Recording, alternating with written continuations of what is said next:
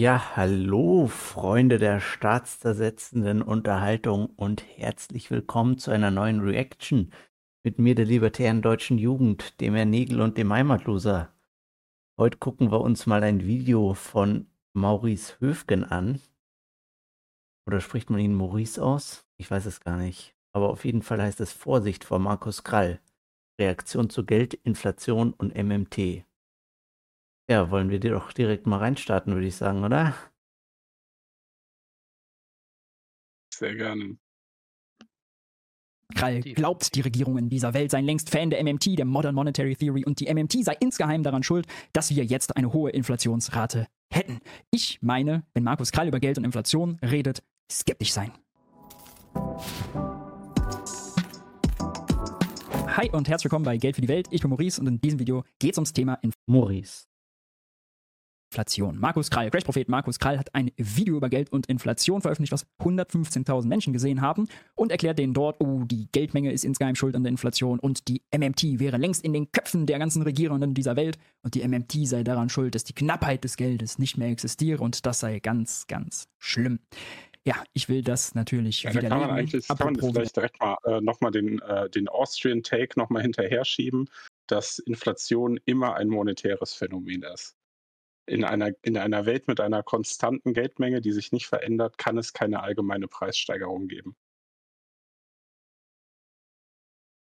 widerlegen. In meinem neuen Buch kommt am 16. März teuer die Wahrheit über Inflation, ihre Profiteure und das Versagen der Politik widerlege ich natürlich auch Crash-Propheten wie Markus Krall und Marc Friedrich, denn die wollen uns immer erzählen, oh, die Gelddruckerei, die vielen Staatsschulden, die Niedrigzinsen, die Zentralbanken seien jetzt schuld, dass wir eine hohe Inflationsrate haben, verkaufen damit ihre Bücher wie geschnitten Brot. Ich zeige auf, deren Theorie ist schräg, deren Prognosen sind für den Mülleimer, deren Fonds funktionieren nicht ziehen einem nur mit Gebühren und Ausgabeaufschlägen mächtig Kohle aus der Tasche. Mit einem Standard äh, MSCI World ETF ist man zum Beispiel selbst in der Krise besser gefahren als mit Mark Friedrichs Fonds. Auch Markus Krall bewirbt immer wieder, ah, investiert doch in Gold, investiert doch in Bitcoin und äh, hat Angst und warnt davor, dass wir eine Staatswirtschaft laufen. Das ist natürlich alles schräg. Erscheint am 16. März im DTV-Verlag, auch als E-Book und Hörbuch. Link ist unten in der Videobeschreibung. Ebenso ein Link zur Buchpremiere am 22. März in Berlin mit Kevin Kühnert und moderiert von Alexander Hagelüken von der SZ. Checkt das gerne aus. Teuer, die Wahrheit ähm, über Inflation. Da, da, muss man vielleicht nochmal dazu sagen, äh, was so ungenaue Prognosen angeht. Äh, Maurice Höfgen hat äh, 2021 äh, Folgendes gesagt nur noch einmal verzerrte Inflationsrate durch die Mehrwertsteuer. Das wird noch einmal eine nationale Kraftanstrengung, aber der Januar 2022 wird gut. Nicht so gut gealtert, würde ich ja. sagen. Ja, immer Ach, diese, immer diese Crash-Propheten mit ihren schlechten Prognosen. Un unseriöse Ökonomen. Ja. Wir, wir, können diese Aussagen doch einfach immer löschen. Ja, solange man es twittert, ja, suchst du den, drückst auf Löschen, hast du nie gesagt. Fertig ist. Ja, das Internet vergisst. Was einmal gelöscht wurde aus dem Internet, ist nirgendwo mehr auffindbar. Genau, auf Niemals. der einen Seite, wenn du es da löscht, weg, überall. Ja. Definitiv.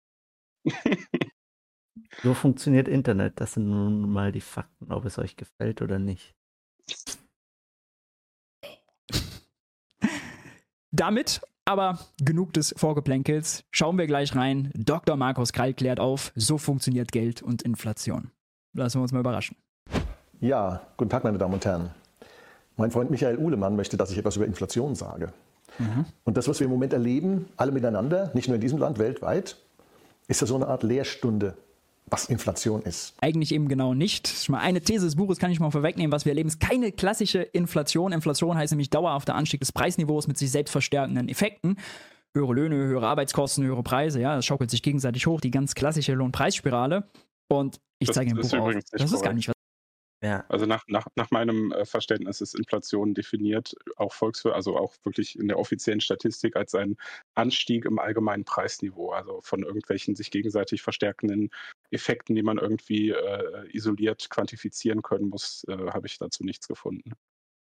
Ja, also ich weiß nicht, woher das, woher er das hat. Also es gibt vielleicht bestimmte Arten von Inflation, bei denen das so ist. Oder bestimmte historische Ereignisse, wo das genauso war, aber genau. das ist halt nicht die Definition. Also was wir erleben. Wir erleben einen Preisschock. Schnell hoch, aber auch schnell wieder runter. Ja, ganz klassische Inflation würde keinen Weg zurück kennen. Wer sich anguckt, wie die Preise für neue Gasverträge oder Stromverträge sich entwickelt haben oder die Energiepreise an der Börse, der sieht genau die Spitze, die aber wieder runtergekommen ist. Noch ist es nicht so günstig wie vor dem externen Warte Schock mal, allerdings. Also, wa- was er hier jetzt gerade wunderschön macht, ist ja auch frech, ne?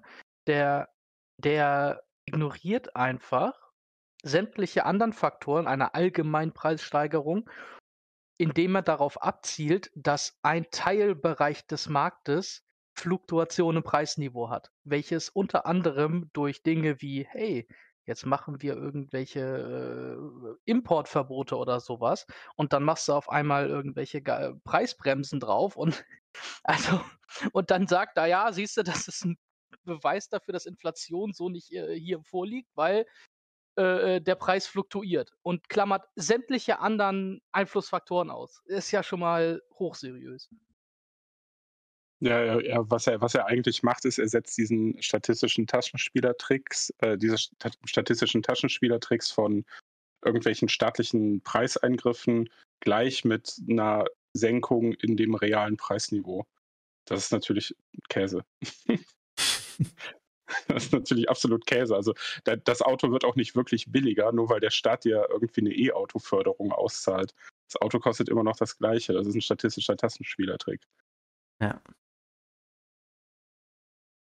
ist davon auszugehen, dass es äh, wieder in die Richtung geht, wenngleich es nicht ganz so günstig sein wird, denn LNG-Gas wird immer teurer bleiben als das Gas durch russische Pipelines. Das äh, bekommen wir nicht mehr, deswegen wird das teurer bleiben, aber es gibt keine sich selbst verstärkenden Effekte. Es ist keine klassische Inflation und diese Diagnose braucht man, um Ja. die richtige Therapie, um die richtige Das, das ist richtig. Also die Lohnpreisspirale ist nicht zu erkennen. Also Verdi hat jetzt nicht äh, eine riesige Lohnsteigerung bei der Post durchgesetzt äh, aufgrund des allgemein gestiegenen Preisniveaus, sondern das, wie haben die das begründet? Ich weiß es auch nicht mehr so genau, aber das ist definitiv keine Lohnpreisspirale, wenn, wenn was Verdi da gemacht hat. Politikmaßnahmen abzuleiten und welche Markus Kalder empfiehlt, da sind wir mal gespannt. Also etwas, was wir jetzt eine Generation lang nicht hatten, äh, über das wir fleißig theoretisiert haben. Mal gut, mal schlecht. Das bekommen wir jetzt serviert und wir bekommen wieder beigebracht, wie Inflation funktioniert, damit wir es uns für die nächsten 50 Jahre merken können. Wo kommt Inflation her? Um zu verstehen, wie Inflation funktioniert, müssen wir erstmal verstehen, was Geld ist. Geld ist ein Tauschmittel, das es uns ermöglicht, eine arbeitsteilige Wirtschaft aufrechtzuerhalten. Geld ist das Ding, in das wir jedes Gut und jede Dienstleistung transformieren können, damit wir nicht Güter gegeneinander tauschen müssen. Also mit anderen Worten, nicht Pfeilspitzen gegen Hühner und nicht Äxte gegen, keine Ahnung, Meerschweinchen. Und eine reine Tauschwirtschaft von Gütern ist sehr ineffizient, weil sie natürlich eine tiefe Arbeitsteilung nicht ermöglicht, aber Geld ermöglicht Arbeitsteilung. Aber damit Geld funktioniert, hat sich evolutionär etwas herausgebildet. Ja, ja, ganz viel Evolution und Geschichte, immer äh, Quacksalberei, möglichst weit in die Vergangenheit gehen, um irgendwelche groben Schlüsse zu ziehen. Er hat schon den ersten Fehler gemacht, nämlich Geld einfach als Tauschmittel zu bezeichnen. Und ah, weil das so effizient ist und man da besser mit handeln kann, ja, deswegen hätte sich das etabliert. Aber niemand, und das ist anthropologisch sehr schwierig, er sagt ja, lange Geschichte, evolu äh, es hat sich evolutionär herausgebildet und so, ja, ja, von wegen Schaumschlägerei. Niemand kann erklären, wie es logisch dazu kommt, Der dass ist sich so alle auf aggressiv unterwegs. Der Höfke, der ist im ganzen Video, da kann ich schon mal vorwegnehmen, der ist so aggressiv unterwegs und je, je dünner seine Argumente sind für seine Position, umso aggressiver wird er. Das ist köstlich. Ja, ich meine, es ist ja auch, also wenn man jetzt mal ein Beispiel nimmt, zum Beispiel Sprache, also es ist auch, also das, also da sagen Leute, ja, es ist irgendwie evolutionär. Nee, nee, das war so, also die Leute haben die ganze Zeit so Klicklaute und Uga Uge gemacht und dann ist irgend halt praktisch Dann wurde einer von, geschrieben. ja, ja, dann ist der, dann- der Mann hieß Duden, ja, und der hat dann ein Buch geschrieben. Und äh, also ich weiß auch nicht, wie das genau funktioniert hat, aber dann hat es auf jeden Fall jeder verstanden. Er hat dann die Klicklaute eben und Uga Uga gemacht, ja, dass das jeder versteht, was das Wort bedeutet. Und dann, so hat sich Sprache entwickelt. Muss man Genau, wissen. und, und, es, und es gibt halt auch nur neue Worte, wenn der Duden ergänzt wird, also wenn mehr Ja. Worte quasi gedruckt werden. Ansonsten verändert sich die Anzahl der Wörter in einer Sprache nicht. Ja, so funktioniert Sprache. Wieder was gelernt, Leute. Ich, wieder was gelernt. Fol- Folgt uns für weitere Tipps. Ja, Tipps, marktradikale Tipps und Tricks, wie man Sprache äh, entwickelt. So funktioniert's. auf eine Währung als Tauschmittel einigen. Ja, denn wie soll das funktionieren? A akzeptiert die Währung, weil B sie akzeptiert und B akzeptiert sie als Tauschmittel, weil A sie akzeptiert. Ja, aber warum akzeptiert sie der Erste? Uff, keine Ja, Ahnung. äh, wieso? äh, weil wie, er sich mit dem geeinigt hat. ja, und wieso, äh, wieso sprechen wir ja alle Deutsch und nicht äh, der eine Französisch, der andere Spanisch, der andere Deutsch? Ja, Ähm, ich ich, ich, ich spreche Deutsch, weil du mich verstehst, aber warum sprichst du Deutsch? ja, pf, keine Ahnung. Also Weiß auch nicht. Ne? Wer, wer, we, wem hast du es zu verdanken? Also unglücklicher, wirklich so. unglücklicherweise gibt es keine Möglichkeit, das rauszufinden. Ja, wieso gibt es überhaupt Tauschbörsen zwischen internationalen Fiat-Währungen oder also zwischen Fiat-Währungen zum Beispiel oder auch zwischen Fiat und Gold und das in sämtlichen Währungen. Also das ist scheißegal, was du dem, dem Händler gibst. Ja, überall auf der Welt gibt es Leute, die, die die jeweilige Fiat-Währung gegen Gold tauschen. Komisch, wer hat denn Gold festgelegt? Ja, das ist Ja. Also, da, also das ist dieser, dieser, dieser Punkt, das ist, ich weiß gar nicht, ob das überhaupt noch ein Strohmann ist. Also in meinen Augen ist das einfach unlogischer Nonsens, äh, äh, dass, dass, dass, dass, dass man da so eine Kausalkette aufmachen muss, sondern A und B haben ja irgendwann mal den Zeitpunkt gehabt, wo sie kein Geld miteinander, kein Austauschformat miteinander ver- ähm, gehabt haben. Und dann hat man sich zusammengesetzt, in Anführungszeichen, und hat sich gemeinsam auf etwas geeinigt. Und äh, das kann ja jeder auch mit seinem Nachbarn machen. Also ich kann mich auch mit meinem Nachbarn auf, auf, auf eine Art Schuldverschreibung einigen. Und äh, wie wir die ausgestalten, was für lustige Stempel oder Bilder wir auf unsere Schuldscheine drucken, die wir miteinander austauschen, das kann ich mit dem ja auch frei aushandeln. Ja, und außerdem, also ich meine, es ist ja auch, er bringt auch später noch ständig das mit dem Zirkelschluss. Und im Endeffekt ist das ein Problem. Also es war mal ein Problem äh, bis ins Jahre 1912, ähm, also praktisch vor äh, 111 Jahren, äh, wo Ludwig von Mises ein Buch namens, äh, scheiße, jetzt weiß ich den Theory of Money and Credit ist, die Engl ist der englische Titel. Den deutschen weiß ich jetzt gar nicht. Ähm, Theorie des Geldes und des Kredits. Also keine Ahnung. Äh, auf jeden Fall ist er da eben auf das sogenannte Regressionstheorem eingegangen, dass, dass du eben diesen Zirkelschluss, ähm, wie viel Geld wert ist, vermeidest. Ähm, und ich meine auch schon, äh, Karl Menger hatte ja auch bereits in seiner Theorie, dass praktisch ja, Leute eben erst anfangen, eben diese, äh, Du bist gerade weg. dass die Leute anfangen, ihre Bücher und es? Nee. Bin, bin ich derjenige. Tauschmittel die falsche Antwort, denn es ist eine Funktion des Geldes. Geld muss sich ja erst etablieren und um Tauschmittel zu sein. Und die Frage, was ist Geld? Ist Geld ist ein Schuldschein, ein Versprechen. Das kann der Staat ausgeben, das ist staatliche Geld, das kann die Bank ausgeben, das ist privates Geld. Giralgeld nennen wir das auch. Ähm, Oder wir können auch ganz, ganz, ganz privates Geld haben, nämlich ganz, ganz, ganz private Schuldscheine. Ja? Wenn McDonalds irgendwie große Monopoly-Aktion hat und Gutscheine ausgibt, wenn äh, das Kino Tickets ausgibt, sind das alles Schuldscheine, alles Versprechen von Herausgebern. also ich meine, Geld kann auch sowas wie Gold sein zum Beispiel. Also das ist nicht die Definition von äh, Geld, dass du einen Schuldschein hast. Nee, also vor allen Dingen ist es auch relativ unüblich, dass Schuldscheine in ihrem Wert schwanken. Also du verschreibst dich ja meistens einer fixen Schuld. Ähm, und das ist ja bei, bei dem Fiat-Geld eben nicht der Fall. Ähm, und äh, Geld ist halt auch ein Gut, ne? sogar das marktgängigste Gut. Das ist eben nicht nur ein Schuldschein. Die halt unterschiedlich akzeptiert werden. Ja, also die Akzeptanz, je nachdem welches Geld, ob staatlich, privat oder halt ganz, ganz, ganz privat von uns, ja, also Staat, Bank oder wir selbst, irgendwie Gutscheine, die haben halt eine unterschiedliche Akzeptanz und Wertigkeit. Und warum wird staatliches Geld zum Beispiel am meisten akzeptiert? Warum nutzen wir alle Euro? Ja, weil wir damit unsere Steuern zahlen müssen. Ja, wenn Olaf Scholz morgen ankündigen würde, alles klar, Leute, äh, ab morgen Steuerzahlungen nur noch ähm, wieder in, äh, weiß nicht, D-Mark oder was, ja, dann müssten wir alle gucken, oh Gott, wie kommen wir jetzt an D-Mark, denn wir müssen ja damit unsere Steuern zahlen. Ja, der Aldi würde sofort anfangen, seine Gurken nicht mehr in Euro, sondern in D-Mark zu verkaufen, damit er seine Umsatzsteuerpflicht erfüllen kann. Und dann würde sich das so durch die Wirtschaft verändern. Ja, äh, ob äh, Elysien und Erna sich dann auf andere Währungen einigen, weil sie das effizienter finden, spielt da wirklich keine Rolle. Also diese Erklärung, Geld hat sich als Tauschmittel etabliert, weil es so effizient war, ist einfach eine Erklärung, um dann äh, den Staat rauszuhalten, ja, um eine Währungshierarchie rauszuhalten, um dann die marktradikale Version zu erzählen, ah, wir brauchen doch Based. Ja, übrigens, also also ich meine, es war also es ist halt einfach Fakt, dass ein Staat nicht notwendig ist, um ein Geld äh, produzieren. Und Geld ist Ja. auch nicht nur ein Schuldschein.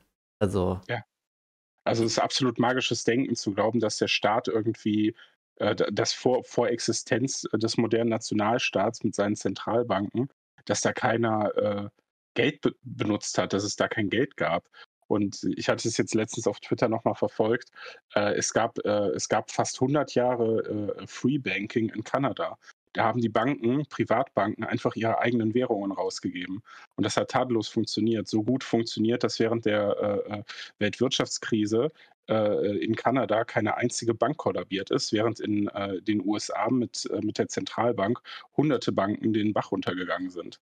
Also das ist abs absolut bescheuert, du dieses, sprichst, dieser Take. du sprichst von neun, äh, der 1929, ne? Ja, Genau. Doch eigentlich eine Konkurrenz von Währungen und private Währungen. Hey, schau mal, hier ist unser Bitcoin. Ja, das ist ja meistens die Schlussfolgerung.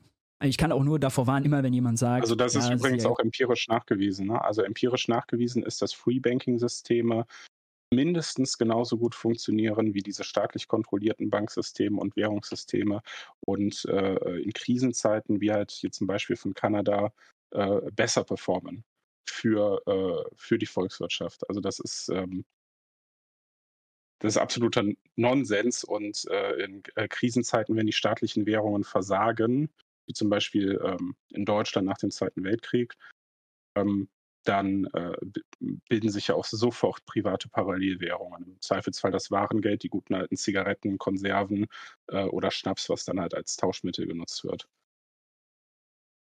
Evolution und Geschichte und so und hat sich über die Jahrtausende ah, immer vorsichtig sein, ja, immer vorsichtig sein. Erst recht, wenn es hier ums Thema Geld geht. Ja, oder natürlich Sprache, ne? Also, da ist das genauso. Sprache war einfach plötzlich da. Da war, wie gesagt, ein Bürokrat, war da. Ja. Und der hat es dann entschieden, dass wir das jetzt machen. Der hieß Duden, der Mann. Der So hat das das. Bundessprachengesetz erfunden. Äh, wie der das Bundessprachengesetz erfunden hat, also in welcher Sprache das Bundessprachengesetz abgefasst wurde, ist leider nicht überliefert. Ja, also ich meine, ähm, aber das wird uns vielleicht Maurice auch noch erklären später im Video. ja. Also ganz, ganz plötzlich kam der dann. Und ja, dann haben das alle verstanden. So war das. Die Knappheit. Wenn Geld nicht knapp ist in der Geschichte, dann kann es nicht als Geld fungieren. Deswegen ist zu Also der Euro ist nicht knapp, aber fungiert als Geld. Hm. Komisch. Ganz komisch. Ja, Beginn der und Menschheitsgeschichte inflationiert krass. Ja, nicht so wirklich gut halt, ne? Ja, also Also der Euro ist jetzt wirklich keine Erfolgsgeschichte. Kein gutes Argument für eine nicht knappe Währung. Ja, also das Beste, was ich mal gehört habe, war, also ja, mag er äh, wirtschaftlich ganz schlecht sein und so, aber wenigstens kann man äh, nach Österreich ohne zu tauschen, so ohne Geld zu tauschen. Endlich die wi- wichtigen Probleme gelöst. Ja, also ich meine, sorry, aber das, also Geld, Geld tauschen, die richtige Währung für das Land zu bekommen, ist jetzt nicht so das Ding. Ja, das geht auch, also, also ich war, äh, äh, ich war jetzt in, in Nordafrika vor, äh, vorletztes Jahr und äh, da zahlt man nicht mit Euro. Äh, wer hätte es gedacht? Und äh, durch, äh, durch irgendwelche technologische Magie war ich trotzdem mit meiner Kreditkarte imstande, die Landeswährung aus dem Geldautomat hervorzuzaubern. Ohne, den, ohne dass ich irgendwie vorher Geld wechseln musste, ohne sonst irgendwas. Das ging alles automatisch. Also das ist äh, dieser, dieser angebliche Mehrwert des Euros, man muss kein Geld mehr tauschen, das ist Blödsinn. Das ist, das ist technologisch überflüssig geworden. Magischer Feenstaub. Magischer Feenstaub.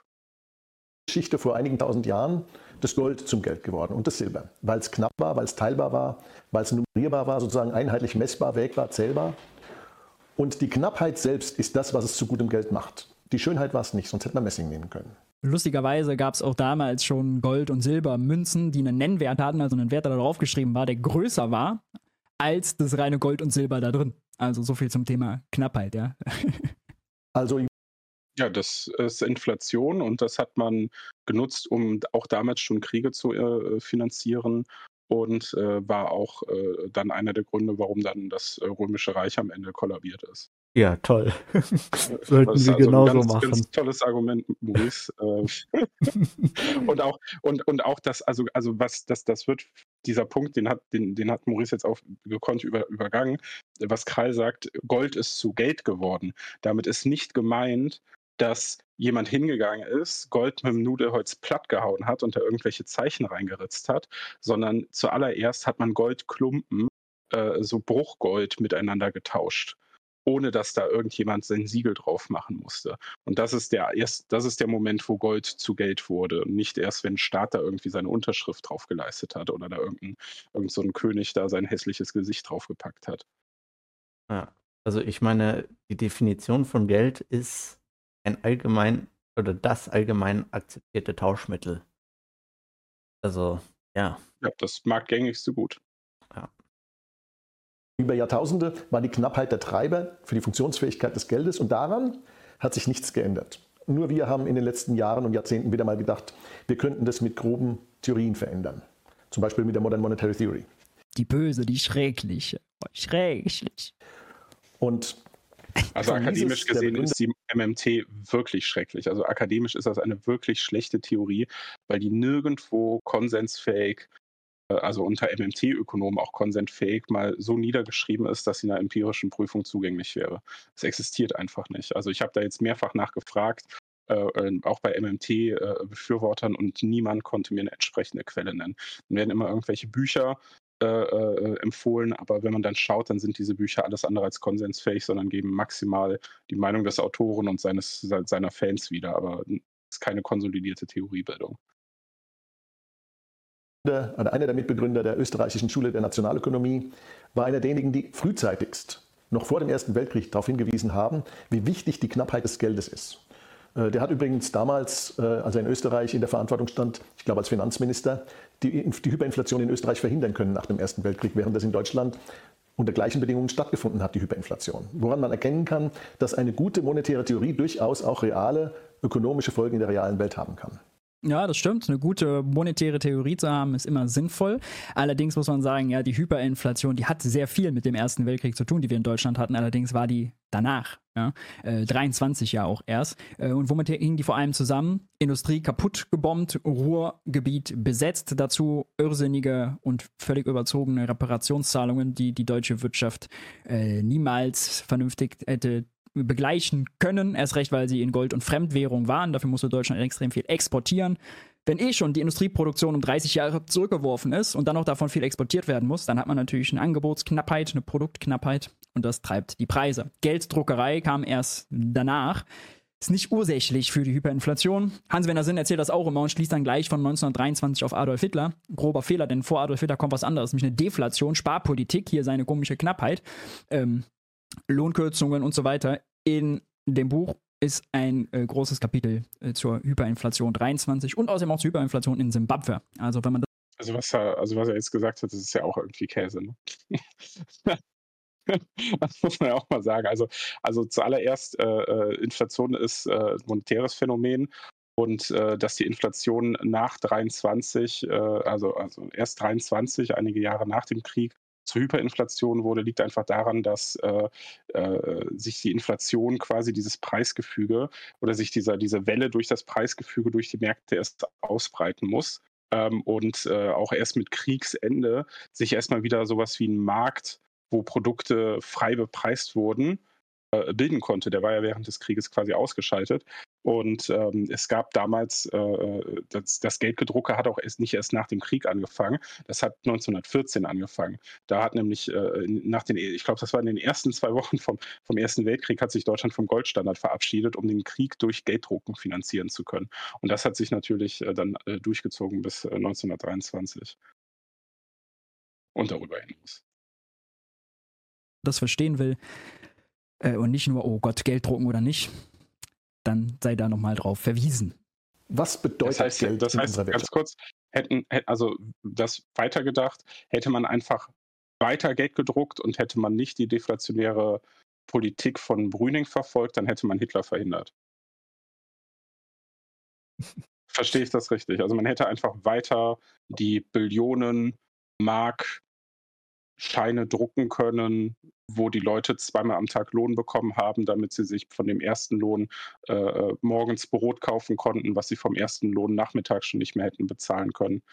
Ähm, das, das, das, das hätte dann Hitler verhindert, wenn man das einfach weitergemacht hätte. Ja, oder auch, also theoretisch hätten sie auch ein ÖRR machen können und dann wäre Jan Böhmermann gekommen äh, ja. und, und dann hätte der das auch verhindert. Jan Böhmermanns bissige intelligente und nach oben gerichtete Satire hätte Auschwitz verhindert, da bin ich mir sicher. Überzeugt.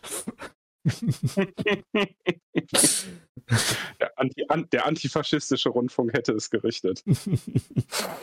Klarer Fall. Nicht nur, dass wir ein Tauschmittel haben, sondern dass wir einen Maßstab haben. Das Geld ist der Maßstab, in dem wir alle Preise ausdrücken und Preise stehen für Knappheit. Wenn etwas im Preis steigt, dann ist es offensichtlich knapper geworden relativ zur Nachfrage. Wenn etwas im Preis fällt, dann ist es offensichtlich weniger knapp geworden im Verhältnis zur Nachfrage. Und wenn die Preise auf breiter Front über alle Gütergruppen hinweg steigen, dann ändert sich nicht ihre relative Knappheit, sondern dann hat sich offenbar etwas verschoben im Verhältnis zwischen Geldmenge und Gütermenge insgesamt. Und diesen Vorgang nennt man Inflation.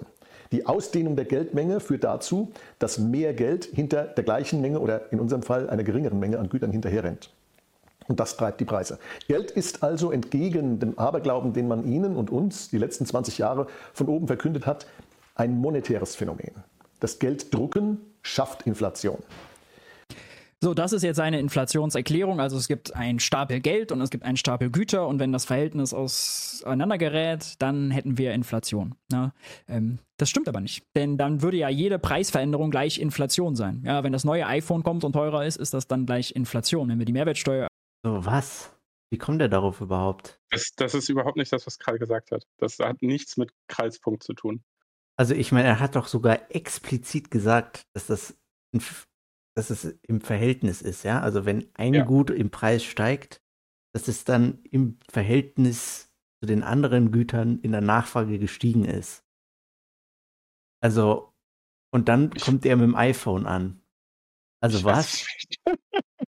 Also das ist, das ist halt ich weiß nicht, woher das kommt. Also das ist, das, das ist schon, das ist schon Strohmann hoch zwei eigentlich. Das ist schon die nächste Evolutionsstufe, weil das hat nichts mit dem, mit der Aussage von Kreis zu tun, inhaltlich. Ja, also gebankt, weil iPhone oder so, keine Ahnung. Die Bank, Argumentum ad äh, iPhonium oder so, keine Ahnung. ja, das ist ein logischer Fehlschluss, sollte man kennen. Argumentum ad Iphonium. Direkt mal äh, in den Duden schreiben, bei dem die Sprache erfunden wurde. erhöhen ne, und die Inflationsrate hoch ist, ist das dann gleich Inflation. Wenn Apple sich entscheidet oder Spotify sich entscheiden, irgendwelche Softwareprodukte teurer zu machen oder Streaming-Produkte, ja, Musik, die zum Beispiel vervielfältigt werden kann unendlich, ist das dann Inflation? Nee, da ist äh, schon mal seine Theorie am Ende. Ja, nein, ist sie halt nicht. Also es, kommt, nee, es, es, kommt ja auch darauf an, warum die teurer gemacht werden. Also die werden, die werden, die stehen ja im Wettbewerb. Das heißt, die haben eigentlich Druck, die Preise niedrig zu halten. Äh, im, im, Vergleich halt zur Konkurrenz. Die stehen ja in einem Preiswettkampf, äh, die Anbieter. Und also auch Spotify hat ja, hat ja Konkurrenz, ne? Apple Music, Amazon Music oder wie das heißt, oder Prime Music. Ähm, die, stehen, die stehen ja im Wettbewerb miteinander. Und äh, da kann nicht ein Anbieter einfach hingehen und die Preise bis ins Unendliche hochschrauben. Äh, wenn es da eine allgemeine Preissteigerung beim Musikstreaming gibt über alle Anbieter hinweg, dann könnte das auch mit gestiegenen Kosten zusammenhängen. Und dann hast du eine Inflation. Äh, Im Übrigen, äh, ja, die konkurrieren, also äh, Streaming-Plattformen konkurrieren letztendlich auch mit äh, Schallplatten. Also, Am Ende auch das. Weil, also wenn, wenn äh, Streamingdienste zu teuer werden, dann kaufst du dir halt am Ende Schallplatten. Das wird zwar und, nie passieren, aber gut. Und am Ende ist Software so teuer und Musik so teuer, weil der Staat sich geistiges Eigentum ausgedacht hat. Ja. Ja, geistiges Eigentum, also es ist eines der schädlichsten Dinge, die der Staat so macht. Ähm, ja. Gehört umgehendst abgeschafft. Sofort. Ja, das, ja. Äh, du kannst nichts abschaffen, was nicht existiert eigentlich. Ja, aber okay. Du, du, kannst, du, kannst, du kannst keine rosa fliegenden Schweine abschaffen, weil die gibt es halt nicht. Du musst einfach nur, die Leute müssen aufhören, daran zu glauben. Ja, im, im, Endeffekt, ist, im Endeffekt ist es ein Verbot äh, sein Eigentum so zu nutzen, zu wie man das für richtig hält. Äh, weil äh, jemand, weil man eine, an eine Information bekommen ist. Also eine Information, das gehört mir halt nicht. Also wenn was in äh, meinem Gehirn ist und ich der Einzige bin, der das weiß, dann kann, kann man sagen, das Wissen gehört mir. Aber wenn ich es halt wem anderen sage oder das irgendwie veröffentliche, da, also das ist halt nicht mehr meins. Also sorry. Ja. Ja, also wenn, wenn, wenn, wenn, wenn, wenn du einen Garten hast, da steht ein Apfelbaum drin und du hast eine ganz tolle neue Apfelerntemaschine entwickelt und baust sie in deinem Garten auf und dein Nachbar hat auch einen Apfelbaum im Garten und sieht deine Apfelerntemaschine. Warum darf der die nicht nachbauen? Ja, Weil nee, du dann ein Patent drauf hast. Warum darf der die nicht nachbauen? Ja, der, der Grund ist, weil sonst hättest du die Maschine nie entwickelt. Und, äh, Genau. und jetzt kommt der Staat an und sagt, so, du darfst jetzt hier keine Apfelbau, äh, Apfelernte äh, bauen. Äh, das ist nämlich, würde nämlich bei den anderen davon aufhalten, zu erfinden. Ja. Genau, so sieht es nämlich aus. Also, also ich meine, also intellektuelles Eigentum, ne? Schwachsinn. Muss weg. Sofort. Absolut. Und dazu ist es ein ganz klassischer Stock-Flow-Fehler, wie Ökonomen sagen würden. Mein Verwechseln von Bestands- und Flussgrößen. Flussgröße in der Wirtschaft sind zum Beispiel die Ausgaben. Ja, wenn ich Geld zu Bäcker Lutze gehe und Geld ausgebe, dann bewegt sich Der was Bäcker Lutze. Ja, moin. in der Bäcker Lutz Wirtschaft. hat ja, dann übrigens die Brötchenpreise, äh, Bäcker Lutz hat die Brötchenpreise erhöht, ohne äh, ins Balance Sheet der EZB geguckt zu haben. Wieso das? Das hat, das hat, das hat Maurice leider auch nicht äh, äh, erklärt, aber ich habe letztens mit Bäcker Lutze gesprochen und äh, er meinte, er hat die Preise einfach erhöht. Einfach so, er hat die Preise erhöht. Er hat auch nicht geguckt, was die anderen Bäcker machen. Äh, Er hat auch nicht gefragt, ob seine Mitarbeiter jetzt mehr oder weniger verdienen. Das war einfach böse Absicht des Unternehmers. Er hat die Preise erhöht. Ja, er, Das hat nichts, nichts mit der Geldmenge zu tun, sondern war eine reine Willkürentscheidung. er, ist, er ist mit Absicht, ist er einfach zum Preisschild gegangen und hat dann eine höhere Zahl draufgeschrieben. Bösartig. Wirklich perfide. Also sollte eigentlich illegal gemacht werden. Meine Meinung. Er mir was, dann macht er eine Einnahme, ich habe eine Ausgabe und ich kriege ein Brötchen und das wird dann vorher gebacken und so, ja, dann passiert was. Aber Bestandsgrößen machen nichts. Bestandsgröße ist zum Beispiel Geld, ja. Wenn Geld nur rumliegt, dann macht es nichts. Geld, was irgendwo auf dem Konto liegt oder im Geldbeutel schlummert und schläft, verändert nichts. Diese Relation Geld und Güterstapel ist äh, eine irreführende Vereinfachung. Also ich meine, auch wenn Geld ähm, auf dem, äh, also es hat ja einen Grund, aus dem Geld auf dem Stapel einfach liegt. Und das ist eben, dass man das Geld halten will. Äh, das ist auch, äh, ja, also ich meine, er fängt ja an mit irgendwelchen, ich, ich muss zugeben, also wirklich, ich komme echt nicht mit, unironisch. Also er, er fängt an mit, äh, ja, das Geld äh, liegt einfach nur rum. Ähm, okay, aber warum liegt es denn rum? Weil die Leute der Meinung sind, okay, es ist jetzt richtig für mich, dass ich das Geld so eben in der Form jetzt halte. Und da ist nichts Schlechtes daran. Dann hält, dann hält man eben das Geld. Also, Aber das sollst du ja nicht. Das wird ja, das wird ja abgestraft. ja, also, weil äh, hier, äh, dann äh, bedeutet es ja, dass niemand mehr was kauft. Ja. Dann, Du, dann essen die Leute nichts mehr. Weißt Ja. du, die konsumieren dann einfach nichts mehr. Die hören dann auf, die hören dann auf Bier zu trinken, die essen dann nichts mehr, weil, weil sie plötzlich Zinsen für ihr Geld bekommen und es sich lohnt, das Geld zu halten. ja, eigentlich ist es ja auch gut, dass der Bäcker Lutze die Preise erhöht, weil sonst würde niemand mehr äh, irgendwas von ihm essen. Also, Es ist, Also- es ist vor allen Dingen auch einfach ein äh, äh, radikales Programm für die Volksgesundheit. Ne? Wir sind alle zu dick. Äh, höhere Brotpreise, ich nenne es die Maduro-Diät, ähm, führt dann dazu, dass äh, da auch die, die Krankenkassen einfach entlastet werden. ja, ein Und- Nochmal, Sorry, ich wollte nur zufügen, was er natürlich hier gemacht hat, diese, diesen Einwurf, das Thema anzusprechen. Ja, aber das ist ja irreführend, weil gucke mal, wenn du das Geld ins Kopfkissen steckst, ja, dann tut's ja nichts. Dann, ja, ähm, ist es ja nicht im Umlauf, etc. Ist natürlich auch eine absolute Finte, um, um auszuweichen, weil natürlich, wenn irgendwo was weiß ich, Geld gedruckt wird, dann wird ja nicht das neu gedruckte Geld einfach nur beiseite gelegt. So, das ist ja eben genau der Punkt. Ja, es ist doch, es ist doch egal, sobald du aus dem Nichts etwas erschaffst und dazu gibst, wirst du diese Inflation sehen innerhalb dieser, der, der, also die, die Geldinflation, ja, so, die allgemeine Inflation. So, und wenn du eben was beiseite legst, weil du es anstatt auszuhändigen eben neben die Druckmaschine legst und stapelst und damit nichts anderes tust, ja, dann hast du es halt umsonst gedruckt. So, aber sobald du das mit in Umlauf schmeißt, dann hast du eben den Salat. So, und wenn die Leute eben was aus dem Umlauf herausnehmen, gut, dann hast du im Zweifel gegenteilige Effekte. Theoretisch. Praktisch natürlich nicht, weil die Leute wirtschaften mit dem Hintergedanken, dass sie eben hier etwas haben, was sie jederzeit zu Geld machen können. Aber gut. Ja, also es, es ist natürlich immer alles äh, andere Dinge gleichbleibend. Also ich meine, wenn du jetzt praktisch sagst, dass der Staat anfängt, Geld zu drucken und die Leute sagen, okay, in genau dem Maße, in dem der Staat äh, jetzt anfängt, Geld zu drucken, werde ich jetzt mein Geld halten, äh, dann wird es zu keiner Inflation kommen. Die Frage, ja, wieso Wieso führt denn dann, wenn wir seit 10, 15 Jahren die Geldmenge immer weiter ausweiten, warum hat das 10, 15 Jahre nicht zur Inflation geführt und erst jetzt, wo Krieg und Pan Also ich meine, das stimmt ja auch überhaupt nicht. Dieses 2%-Ziel, das ist auch Inflation.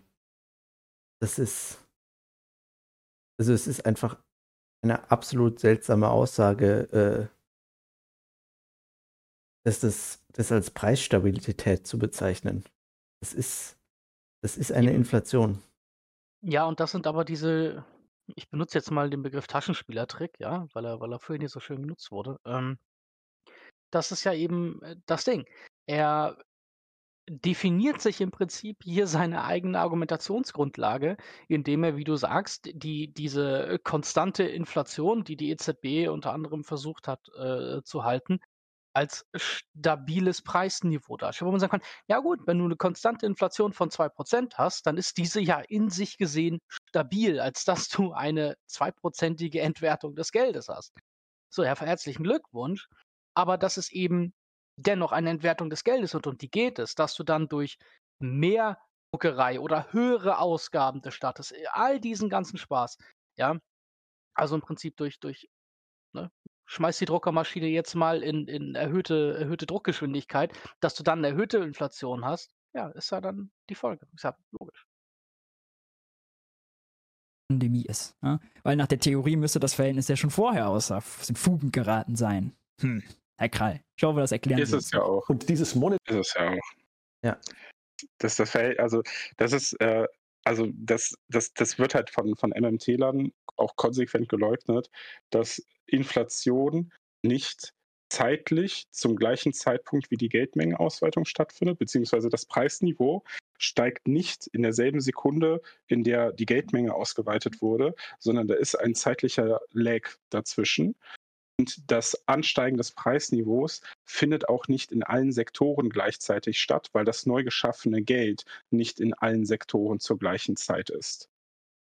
Ja, also in, in, in äh, Europa hat man es vor allen Dingen an den Immobilienmärkten gesehen. Das neu geschaffene Geld ist vorwiegend in die Immobilienmärkte sichtbar reingeflossen. In den USA waren es die Aktienmärkte. Aber von da aus breitet sich das weiter aus. Und das dauert eben seine Zeit oder kann seine Zeit dauern. Ähm, genau, aber früher oder später merkt man es. Phänomen, dem hat man sich. Also, soweit ich weiß, äh, spricht er den oder grundlegenden Effekt, dass es eben, ja, dass das dauert, äh, bis Inflation kommt und bis sie wieder weggeht. Ähm, das spricht er sogar selber an. Eben im, äh, mit der Behauptung, äh, dass das alles nur wegen der äh, äh, wegen dem Ukraine-Konflikt ist jetzt verweigert für 20 oder 30 Jahre. Und man hat sogar eine hochtrabende Theorie dafür in die Welt gesetzt, die nennt sich Modern Monetary Theory. Die geht eigentlich davon aus, dass wir Geld drucken können, Geld schaffen können aus dem Nichts und dass wir dann damit die Nachfrage ankurbeln und diese Ankurbelung der Nachfrage führt dann zu mehr Güterproduktion und dieses Mehr an Güterproduktion würde das dann ausgleichen. Das ist aber mitnichten der Fall. Und zwar deswegen, weil wir jetzt lernen müssen, im Zusammenhang mit dem Kollaps der Lieferketten und leider auch mit politischen Entwicklungen kriegerischer Art in Europa zum ersten Mal seit vielen Jahrzehnten, dass es eben nicht so ist, dass wir die Produktion allein durch die geldmengeninduzierte Nachfrage ankurbeln könnten. Es funktioniert einfach nicht. Es ist ein ja, sieh an, also die MMT, wenn er über die MMT spricht, ist er schon mal ein bisschen näher dran an der Realität. Natürlich kann, wenn äh, der Staat mehr Geld ausgibt, kann die Produktion erhöht werden. Ja, entweder weil er zum Beispiel LNG-Terminals bauen lässt, erhöht unsere Produktion. Aber selbst das Gegenteil, ja, also Bürgergeld statt Hartz IV, 50 Euro mehr. Oder mal ein Extrembeispiel, würden jetzt 1000 statt 500 Euro Bürgergeld bezahlen, ja, was würde passieren? Die Empfänger würden das Geld ausgeben, ja, zum Friseur gehen, zum Bäcker gehen, zum Supermarkt gehen, sich eine Waschmaschine kaufen, ihr Fahrrad reparieren lassen. Und die Nachfrage würde dann natürlich dazu führen, die Auftragsbücher sind voller, dann schauen die, dass die mehr produzieren, um mehr verkaufen zu können. Ja. Passiert das nicht mehr, also gelingt das nicht mehr, besser gesagt, das haben wir Vollbeschäftigung. Der, da, da unterschlägt er halt, dass die, äh, dass das, dass die das neu geschaffene Geld äh, auf ein existierendes Warenangebot trifft. Also wenn zehn Leute vor einem Autohaus von Ford stehen ähm, und du gibst jetzt jedem 100.000 Euro, dann ha hat Ford nicht mehr Autos im, im Schaufenster stehen sondern die Autos müssen erst gebaut werden, dafür muss Personal eingestellt werden, das Personal muss erst ausgebildet und so weiter und so fort. Das heißt, diese äh, äh das Preisniveau steigt im ersten Moment und die Produktivitätssteigerung, die, die Steigerung, nicht die Produktivitätssteigerung, die Steigerung der Güterproduktion kommt erst nachgelagert durch das Preissignal quasi zustande. Und äh, dann hast du im Prinzip schon ähm, das Preisniveau angehoben. Also dann ist das Kind schon im Brunnen gefallen. Weil dann Leute, weil dann schon Leute aus dem Markt ausgepreist wurden, die sich dann Güter nicht mehr leisten können dann kann es natürlich dazu sein, dass es äh, inflationär wird, ja, dass die Auftragsbücher so voll sind, dass die Firmen sagen, oh ja, wir müssen, wir können ja scheinbar die Preise erhöhen. Ähm, wir, wir haben eh, kommen eh nicht mit dem Produzieren hinterher. Oder der andere Fall kann sein, dass es einen abrupten Angebotsschock gibt, wie zum Beispiel wir den bei Energie erlebt haben oder in der Pandemie, als in China Lockdown war und die ganzen Schiffe da gefangen waren und Halbleiter nicht gekommen sind. Jeder weiß das noch, wenn man lange auf die Playstation gewartet hat oder so. Ja, das war ja ganz fürchterlich. Oder auf Geschirrspüler oder auf das Auto. Das hat ja alles dann ewig gedauert. Diese Lieferkettenprobleme, ja, die sorgen natürlich für Knappheit, können auch Preistreiber sein. Ist ja völlig klar. Nur hat das dann mit dem Geld in erster Linie nichts zu tun, sondern ist meistens äh, eine kostenseitige Inflation.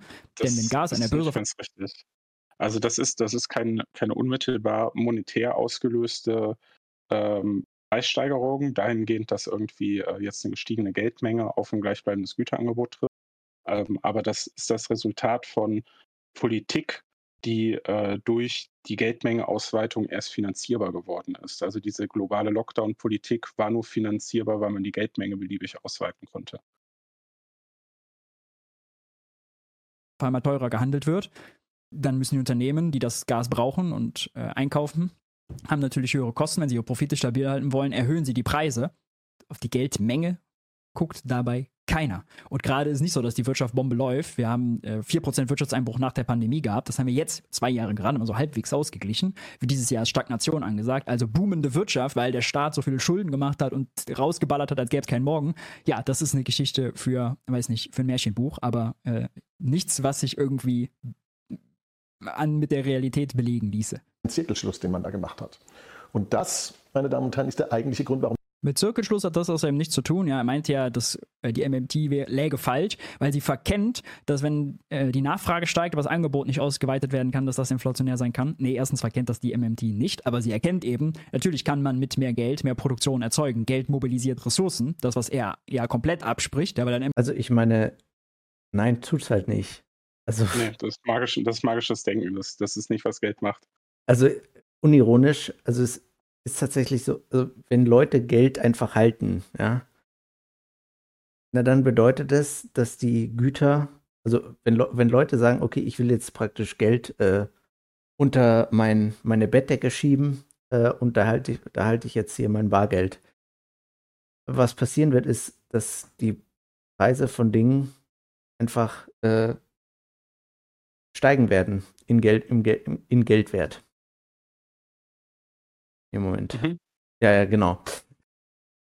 Äh, ja, ja, also es ist, es, also es, es ist, äh, was vielleicht auch noch ein Aspekt ist, den man auch nochmal einstreuen kann, ist, dass äh, es nicht unwichtig ist, was produziert wird. Also einfach zu sagen, ich scheiße jetzt die Volkswirtschaft mit Geld zu, weil dann äh, äh steigt irgendwie eine abstrakte äh, Gütermenge. Ähm, das ist nicht, wofür Geld da ist. Geld äh, soll auch steuern, was zu welchen Bedingungen wo produziert wird und von wem. Und ähm, das, das, das, das kann man nicht, nicht das ist, das ist eigentlich, finde ich, fast noch toxischer als, das, als diese allgemeine Preissteigerung bei der Geldmengeausweitung. Weil wenn jetzt der Staat Geld druckt und äh, damit, sagen wir mal, Galeria Kaufhof rettet, ja, jetzt zum, weiß ich nicht wie vielten Mal, die haben, glaube ich, schon ungefähr eine halbe Milliarde Euro bekommen an äh, Krediten vom Staat. Angenommen, er würde das jetzt nochmal machen, dann würden in einem in meinen Augen nicht mehr tragfähigen Geschäftsmodell wie dem von Galeria Kaufhof, großer zentralisierter stationärer Einzelhandel, würden zigtausende Leute gebunden werden, die in Zeiten von Fachkräftemangel schlicht und ergreifend woanders gebraucht werden. Also volkswirtschaftlich und gesellschaftlich, die woanders gebraucht werden. Und ähm, die werden dann aber eben nicht freigesetzt. Und äh, das, das, das hat äh, perspektivisch echt keine guten Auswirkungen. Ja. Also ich meine, der, der ökonomische Irrtum vom Sozialismus ist ja, dass Geld für die äh, ja, Planung oder die rechnerische Hand Planung von, äh, von, Handlungen nicht benötigt wird. Äh, und es gibt eigentlich auch einen ja, umgekehrten Trugschluss. Ähm, und zwar, dass Geld mehr ist als nur das, ein Instrument der Handlungs- also der Kalkulation. Ähm, und das manifestiert sich eben darin, Güter durch eine Erhöhung der Geldmenge zu schaffen. Ja, also du kannst, es ist nicht möglich, dass du Geld druckst und dann kommen plötzlich Güter hervor. Ja, das geht einfach nicht. Wenn, ja, das ist diese Gleichmengung von Geld und Gütern. Das, ist, ja. das, das, das kannst du nicht gleichsetzen. Das ist nicht das Gleiche. Also ich, ich meine, die Idee da, dann werden die Sachen halt einfach mehr wert oder weniger in Geldpreisen, ja. Also wenn Leute, wenn er sich jetzt beschwert, dass Leute anfangen, ihr Geld äh, irgendwo wegzuschieben, also unter die Be Bettdecke, ja, dann passen sich halt die Preise entsprechend an. Und äh, dann wird genauso produziert wie davor, nur dass halt die Leute jetzt das Geld unter der Bettdecke haben. Es ist vollkommen wurscht, äh, was mit dem Geld ist oder wie hoch die Preise jetzt sind. Es ist im Endeffekt egal. Eine Marktwirtschaft kann mit jeder, Einzel mit jeder Geldmenge äh, funktionieren. Ja, du kannst die deutsche Volkswirtschaft mit einem Euro betreiben. Okay, bei einem Euro wird es eng, weil der ja, nicht so gut Der Euro, ist. der muss, nur, der muss nur in hinreichend kleine Einheiten ja. unterteilbar sein. Ja. Aber dann kannst du das Ganze mit, also wenn du den bis auf die die tausendste Nachkommastelle unterteilen kannst, dann kannst du eine Volkswirtschaft auch mit einem Euro unter betreiben, ohne Probleme. Also. Oder, oder einem Mega-Euro. ja, also es ist halt, ja.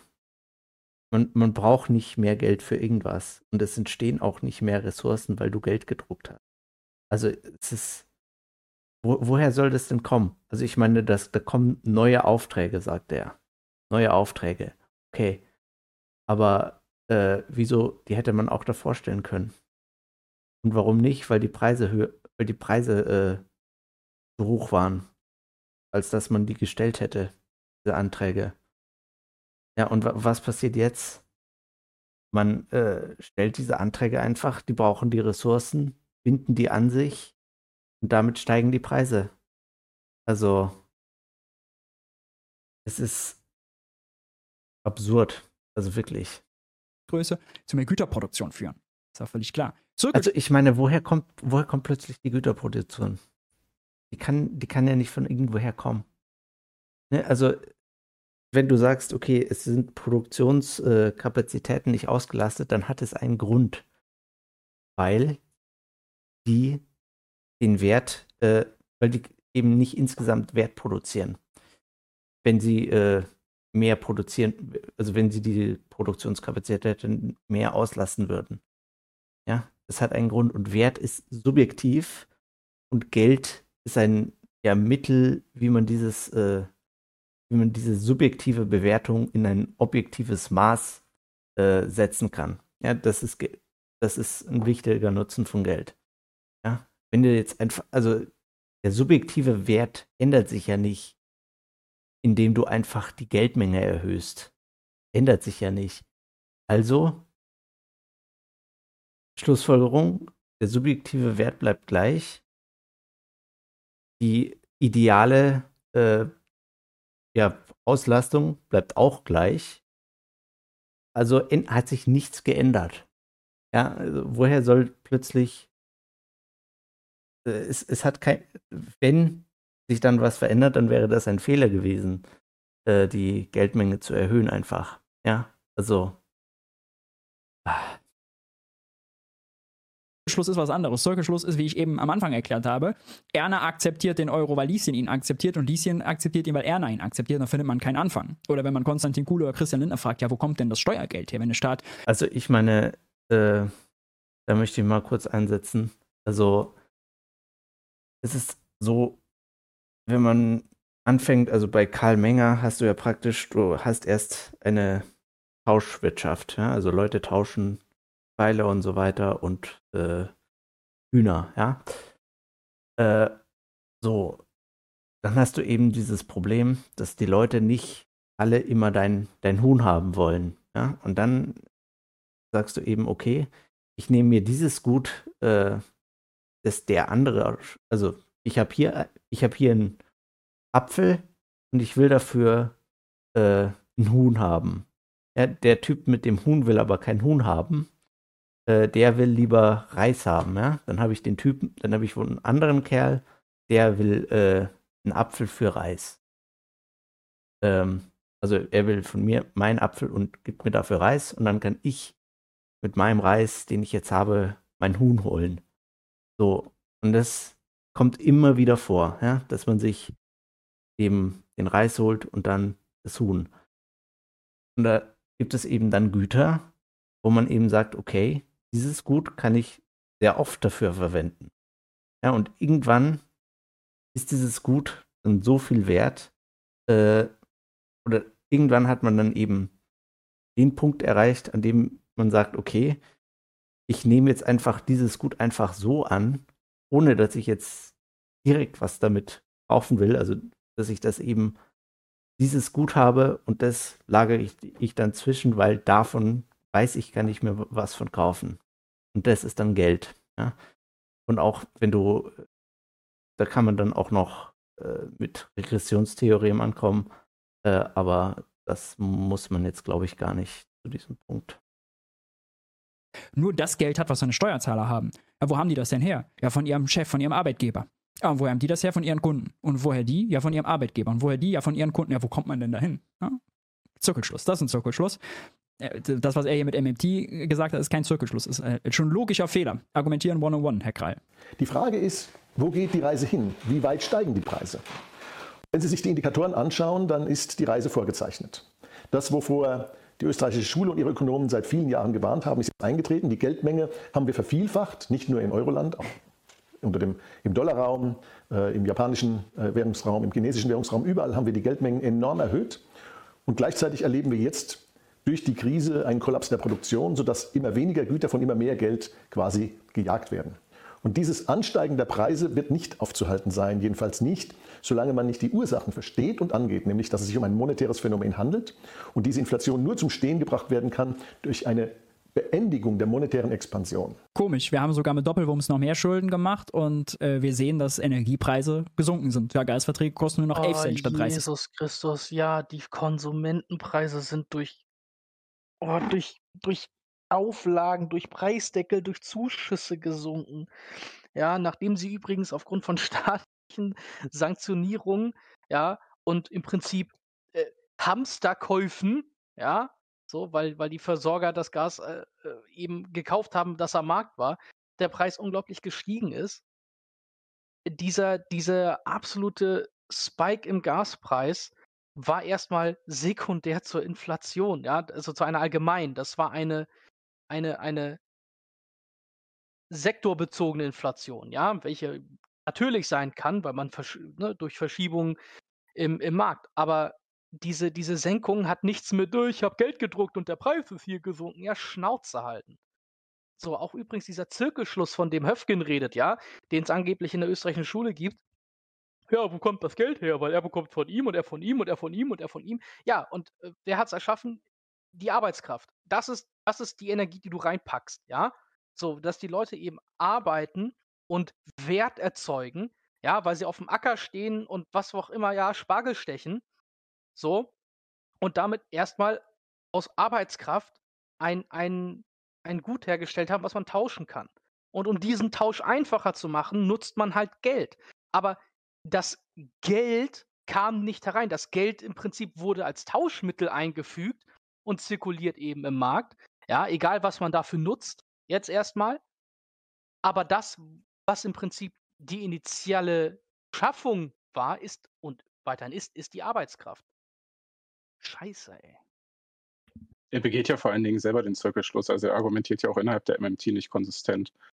Äh, er äh, gibt ja ohne weiteres zu, dass es halt diese ganzen Lockdown-Maßnahmen und so weiter gab und äh, dementsprechend dann angebotsseitig einen Schock.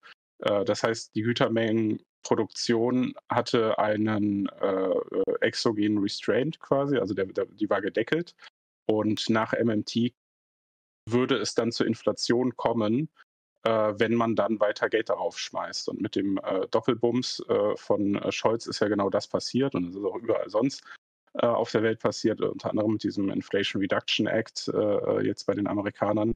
Ähm, da muss sich dann Höfgen schon entscheiden, was passiert, wenn die Produktionskapazitäten einer Volkswirtschaft ausgelastet sind. Und dabei ist es egal, ob sie physisch ausgelastet sind oder ob sie politisch in der Auslastung quasi limitiert sind. Ähm, muss er sich schon entscheiden, was die MMT sagt, ob dann mehr Geld draufschmeißen, die Inflation senkt oder mehr Geld draufschmeißen, die Inflation treibt. Oder Aber gar er, kann nicht beide, er, kann, er kann nicht beide Standpunkte vertreten. Choose one. Cent. Ja, wie gesagt, früher haben sie 5 Cent gekostet. Das liegt daran, dass es immer noch teuer ist.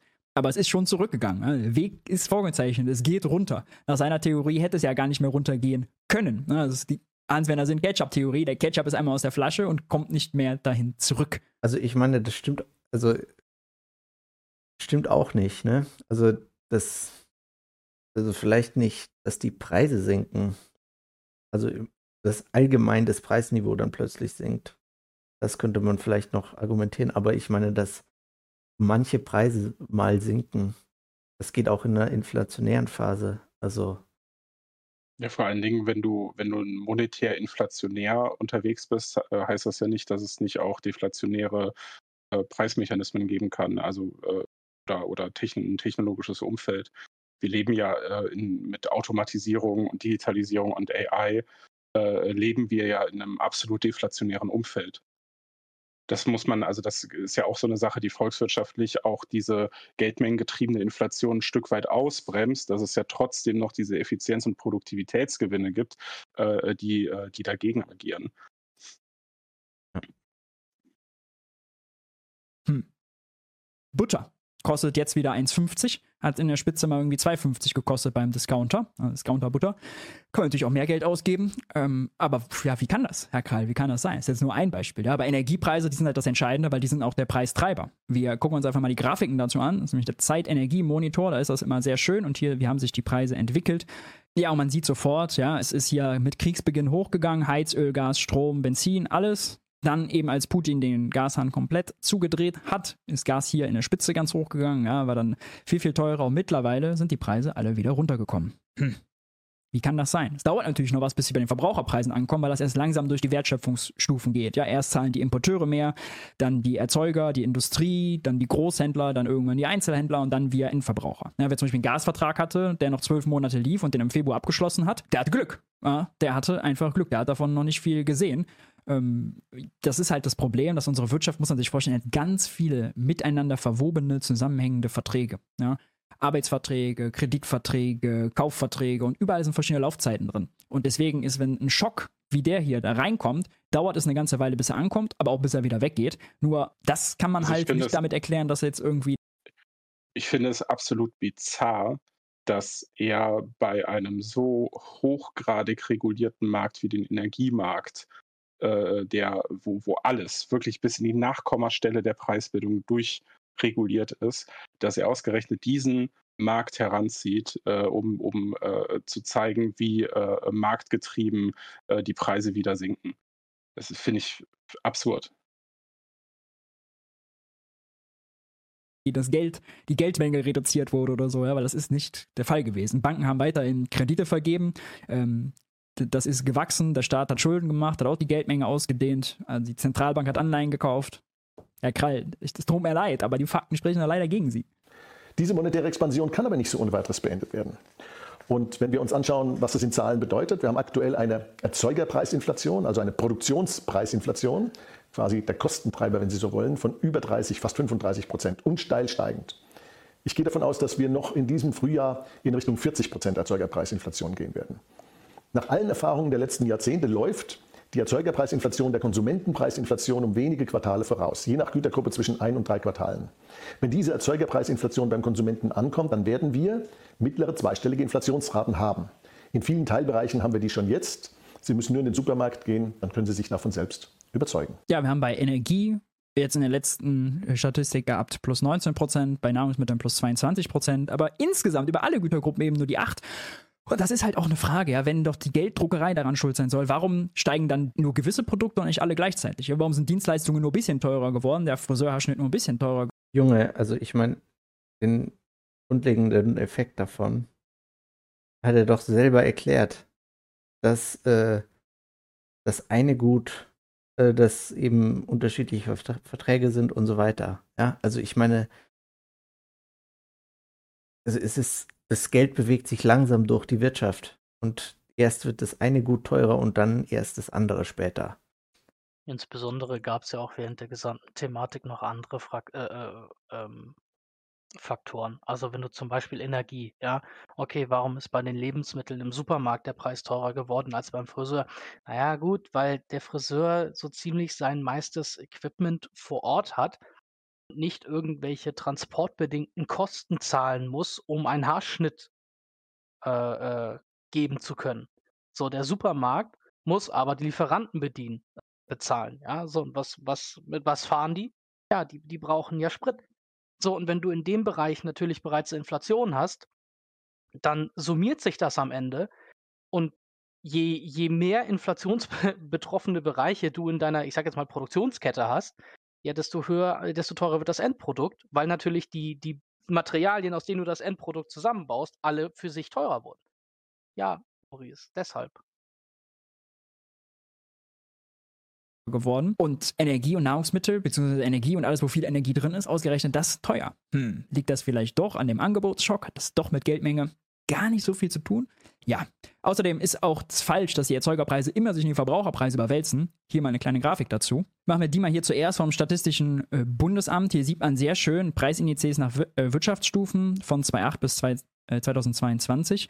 Das helle hier sind, ist der private Verbraucherpreis, dann haben wir Großhandel, Erzeugung und Einfuhr und man sieht sehr schön die zeitliche Abfolge. Erst sind die Einfuhrpreise hochgegangen, dann die Erzeugerpreise, dann der Großhandel und die sind alle drei mittlerweile wieder runtergegangen. Die Verbraucherpreise gehen aber noch hoch, weil der Schock, ja, hier das, sich noch in die Verbraucherpreise überwälzt. Ja, man sieht das sehr schön. Aber klar ist das eine importierte, ein importierter Preisschock, weil Deutschland natürlich Energie aus dem Ausland einkauft, importiert. Andere Grad. Wo geht, wo geht, wo gehen die Verbraucherpreise noch hoch? Wo ist der, wo ist der private Verbrauch? Ach, da unten. Private ist die Verbrauch ist das, alles ja. klar. Nee, habe ich nicht gesehen auf dem kleinen Display. Grafik. Hier sieht man das mal für die letzten 50 Jahre. Die habe ich auch im Buch dann, weil die zeigen sehr schön. Ne? Hier hatten wir die Ölpreiskrise zum Beispiel. Auch hier sind die Einfuhrpreise hochgegangen, hochgeschossen, haben die Erzeugerpreise erhöht 1970. Aber der Verbraucherpreis, der ist nie, nie, nie so hochgeschossen. Ja, das heißt, dieser, dieses Framing, oh, guck mal, wir haben 35% teure Erzeugerpreise, wartet ab. Dauert nur ein bis drei Quartale, dann übersetzt sich das auch in die Inflationsrate. Stimmt einfach empirisch nicht. Ja, aber es geht, bedeutet auch im Gegenteil, stimmt es nicht. Hier sind zum Beispiel Einfuhrpreise äh, 86, 87 krass gesunken. Wir haben der zweite Ölpreisschock Anfang der 80er, ja, da sind sie stark gestiegen. Die rote Linie, die Verbraucherpreise, die haben das aber nie voll mitgemacht. Ja, und die werden das auch jetzt nicht voll mitmachen. Und auch hier in der Grafik sieht man schön, wie der Schock nach oben geht. Erst Einfuhrpreise, dann Erzeugerpreise, aber dann schon längst wieder runterkommt. Die Lieferketten. Also ich meine, das, also übrigens nur kurz, das widerspricht auch nicht irgendwem, dass äh, erst äh, die Erzeugerpreise und dann die äh, Verbraucherpreise raufgehen. Also widerspricht übrigens niemandem. Nee, ich weiß auch nicht. Er will ja. damit ja irgendwie seine Ich druck Geld und das führt nicht zur Inflation-These belegen. Ja, ja nee. Nicht, also ich, ich meine, Karl sagt ja, dass erst, äh, dass wenn die äh, Produktionspreise rauf, raufgehen, dass dann die äh, Verbraucherpreise auf dasselbe Level steigen. Und ja, kann man halt einfach so nicht sagen. Also, da würde ich fast sagen, dass der Maurice sogar recht hat. Wenn ich jetzt den Karl richtig verstanden habe. sind weitgehend zerstört. Wir haben im Moment vor Shanghai den größten Containerschiffsstau in der Geschichte der Menschheit, kann man glaube ich so sagen. 20 Prozent der Weltcontainerflotte stehen dort im Stau und warten auf Abfertigung, die nicht kommt, weil natürlich der Hafen von Shanghai auf absehbare Zeiten nicht wieder geöffnet werden wird, aus Gründen, auf die hier jetzt nicht einzugehen sein wird. Dass es aber ein Covid-induzierter Lockdown sein soll, übersteigt ein bisschen meine Fantasie. Wir haben jetzt. Markus Kral ist auch nie für eine steile These und Verschwörungstheorie zu schade, muss man immer dazu wissen eine Diskussion um die Frage, ja, wenn das so schlecht ist mit den Lieferketten, müssten wir dann weiß, nicht. Weiß einer, worauf Karl absch also ich habe das, ich habe die, die, Andeutung tatsächlich auch nicht verstanden von ihm. Weiß das einer aus, aus dem Kopf, äh, was der Phase ist? Oder? Ja, wahrscheinlich einfach eine, eine gewollte, also das, was mir jetzt einleuchten würde, wäre, dass er den Chinesen unterstellt, dass die absichtlich die Lieferketten weiter ähm, oder erneut kaputt machen, um eben den, den Westen sozusagen äh, wirtschaftlich unter Druck zu setzen. Das wäre, was mir da einfallen würde, okay. aber. Also eine geplante quasi Handlungen ja, in so einem Prinzip, Handelskrieg oder sowas. Genau, so eine Art, der Covid-Lockdown ist eher vorgeschoben als, als tatsächliches, äh, tatsächliche Begründung für, für diesen Lockdown oder tatsächliche Ursachen. Äh, übrigens, das Video von äh, Krall ist etwas älter. Also eben als äh, das mit dem Hafen und den langen äh, Bootsschlangen war, die nicht an den Hafen konnten. Produktion repatriieren. Müssten wir nicht die Produktion wieder ins Land holen? Und das klingt verführerisch. Aber es, eins muss uns klar sein. Erstens, die Produktion zu repatriieren dauert, sie kostet und sie treibt die Preise er spricht immer allgemein von Produktion, aber unser Problem ist ja Energiepreise und wie sollen wir Energieproduktion im Inland äh, ins Inland holen? Ja? Ich meine, er sagt ja, dass wir das nicht machen sollen. Also, weil das eben teurer ist. Also ich meine, wir könnten hier auch in Deutschland, äh, könnten wir alleine Energie produzieren. Ginge auch, aber ob das halt eine gute Idee wäre. Ja, also das geht halt einfach in anderen Ländern besser. Also ich meine, in Russland kommst du halt easy an Gas, in Deutschland nicht so. Deswegen, also das ist mal ein kleines Argument für Freihandel. Wo sind die fetten Gas- und Ölquellen? Wir können gerne die grüne Energie ausweiten. Das hätte uns auch geholfen. Übrigens wäre dann noch der Preisschock nicht so hart gewesen, weil Strom zum Beispiel nur so teuer geworden ist, weil wir Gas verstromen müssen und dann der Strompreis sich immer vom Grenzkraftwerk abhängig ist, also das letzte Kraftwerk immer der Preissetzer ist. Strom ist ein einheitliches Produkt, ob aus Atomkohle oder Wind, ist egal, woraus das produziert wird. Es wird alle verkaufen am Markt das gleiche Produkt und natürlich dann zu dem Preis, zu dem der teuerste Konkurrent verkauft. Ja, warum sollte man günstiger verkaufen? Macht ja gar keinen Sinn. Und deswegen hat der teure Gaspreis dafür gesorgt, dass alle anderen Stromproduzenten auch teure Preise erlösen konnten und hat den Strompreis hochgetrieben. Wären wir bei Wind und Solar schon weiter, hätten wir unsere Solarindustrie in Deutschland nicht kaputt gemacht, hätten wir investiert, statt an der Schuldenbremse zu kleben, hätten wir mehr. Ja, wobei die äh, Zerstörung der deutschen Solarindustrie äh, war ja jetzt auch nicht wirklich. Äh, das liegt vor allem an Überregulation und so weiter. Also.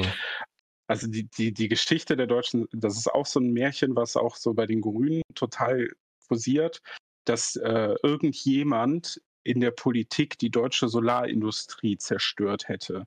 Und das ist schlicht und ergreifend nicht, was passiert ist. Es gab eine deutsche Solarindustrie, die wurde auf äh, äh Lobbybetreiben der äh, äh, Solarindustrie vom ausländischen Markt abgeschottet, mit üppigen Subventionen äh, äh, und Protektionismus gepempert. Also die ausländische Konkurrenz, die wurde mit Strafzöllen belegt und die eigene Industrie wurde mit Steuergeldern hochgepäppelt. Ähm, was vor allen Dingen die chinesischen Photovoltaikhersteller nicht sonderlich gejuckt hat. Die haben weiter in Technologie investiert und Effizienz gesteigert.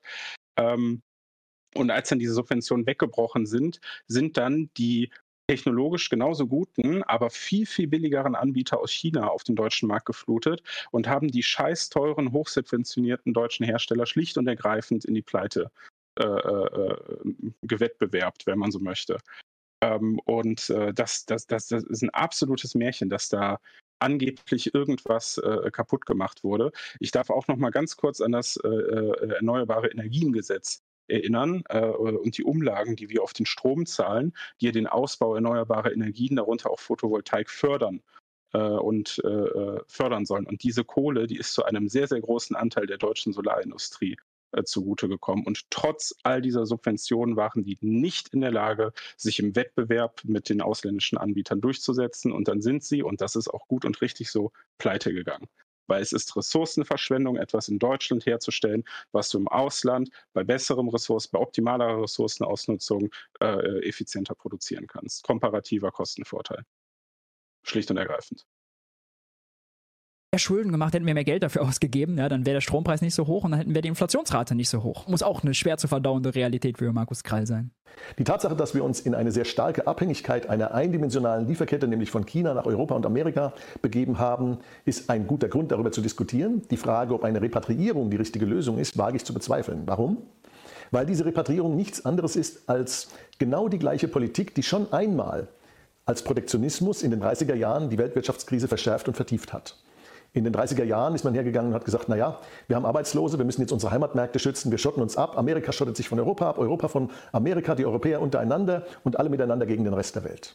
Und das Ergebnis war, dass die Weltwirtschaftskrise der 30er Jahre länger und tiefer geworden ist, als sie sonst geworden wäre. Als sie sonst geworden wäre, wo er natürlich keinen Beweis für hat.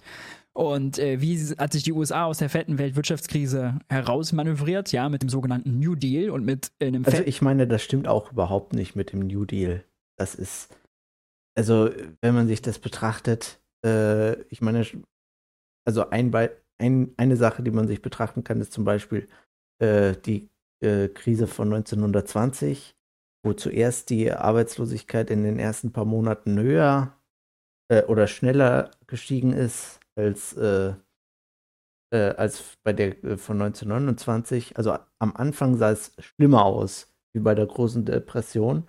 Und dann kam, äh, ich weiß auch nicht mehr, wer das war, ich glaube, das war Hoover. Äh, und der hat gesagt, äh, ja, äh, hier machen wir Plan, machen wir hier Infrastruktur und so und dass dann die, äh, die Wirtschaft wieder schön wächst. Ja, aber bis sie die ganzen Pläne hinbekommen haben, ähm, ja, äh, da war die Krise halt schon wieder vorbei. Ähm, also konnten sie die Wirtschaft praktisch nicht vor sich selbst retten. Ähm, und dann kam eben die nächste Krise äh, ums Eck und dann haben sie angefangen, ja, okay, jetzt, äh, jetzt machen wir das doch. Und dann haben sie eben riesige Infrastrukturprojekte und so weiter äh, und äh, Arbeitsbeschaffungsmaßnahmen, sage ich jetzt mal. Äh, und das hat die Krise dann eben deutlich äh, verlängert. Ein Fiskalprogramm heißt, die haben Geld rausgehauen und Schulden gemacht und Jobprogramme gemacht, bekannterweise. Äh, unter Roosevelt. Und das hat die denen geholfen, das hat denen aus dem Inf das muss man vielleicht auch nochmal sagen, die äh, Kreditexpansion innerhalb der Great Depression hat zu einer Krise in der Krise geführt. Also es gab bereits äh, äh messbare Effekte der Erholung und äh, die völlig verfehlten Regierungsmaßnahmen haben dann aus der Rezession erst eine richtig tiefe äh, Depress Wirtschaftsdepression gemacht äh, haben die Krise, wie du auch schon gesagt hast, elendig lange nach hinten geschoben und äh, äh auch äh, tief, äh, tief das Elend äh, geführt, weil man hatte irgendwann den, den, Schluss gezogen, dass es Überkapazitäten in der Volkswirtschaft gab. Und das hat unironisch dazu geführt, dass da ähm, Lebensmittel, Milch zum Beispiel, auf den Bauernhöfen in den, in, ins Abwasser gekippt wurde, weil man die nicht mehr verkaufen durfte. Das hat der Staat untersagt. Man, man, die Preise sollten gehoben werden, indem das Angebot künstlich verknappt wird. Das sind diese, ich weiß nicht, worauf er sich bezieht, aber die, äh, das Angebot sollte künstlich verknappt werden, indem äh, fertig produzierte Güter vernichtet wurden. Und äh, das ist, äh, wie das den volkswirtschaftlichen Wohlstand steigern soll, indem ich die Gütermenge künstlich zerstöre und Nahrungsmittel vernichte. Das ist dann auch ein Geheimnis der also, Sozialisten, glaube ich. Also äh, übrigens teilweise äh, mal googeln Government Cheese. sehr interessant. Also, ähm, die haben eben den Käse aufgekauft, äh, nicht den Käse, sondern die Milch aufgekauft, daraus Käse gemacht äh, und dann Massen davon. Also wirklich riesig, riesige Mengen einfach in irgendwelchen, äh, ja, überall gelagert, ja, also in mehreren Bundesstaaten. Also das sind tonnenweise Käse.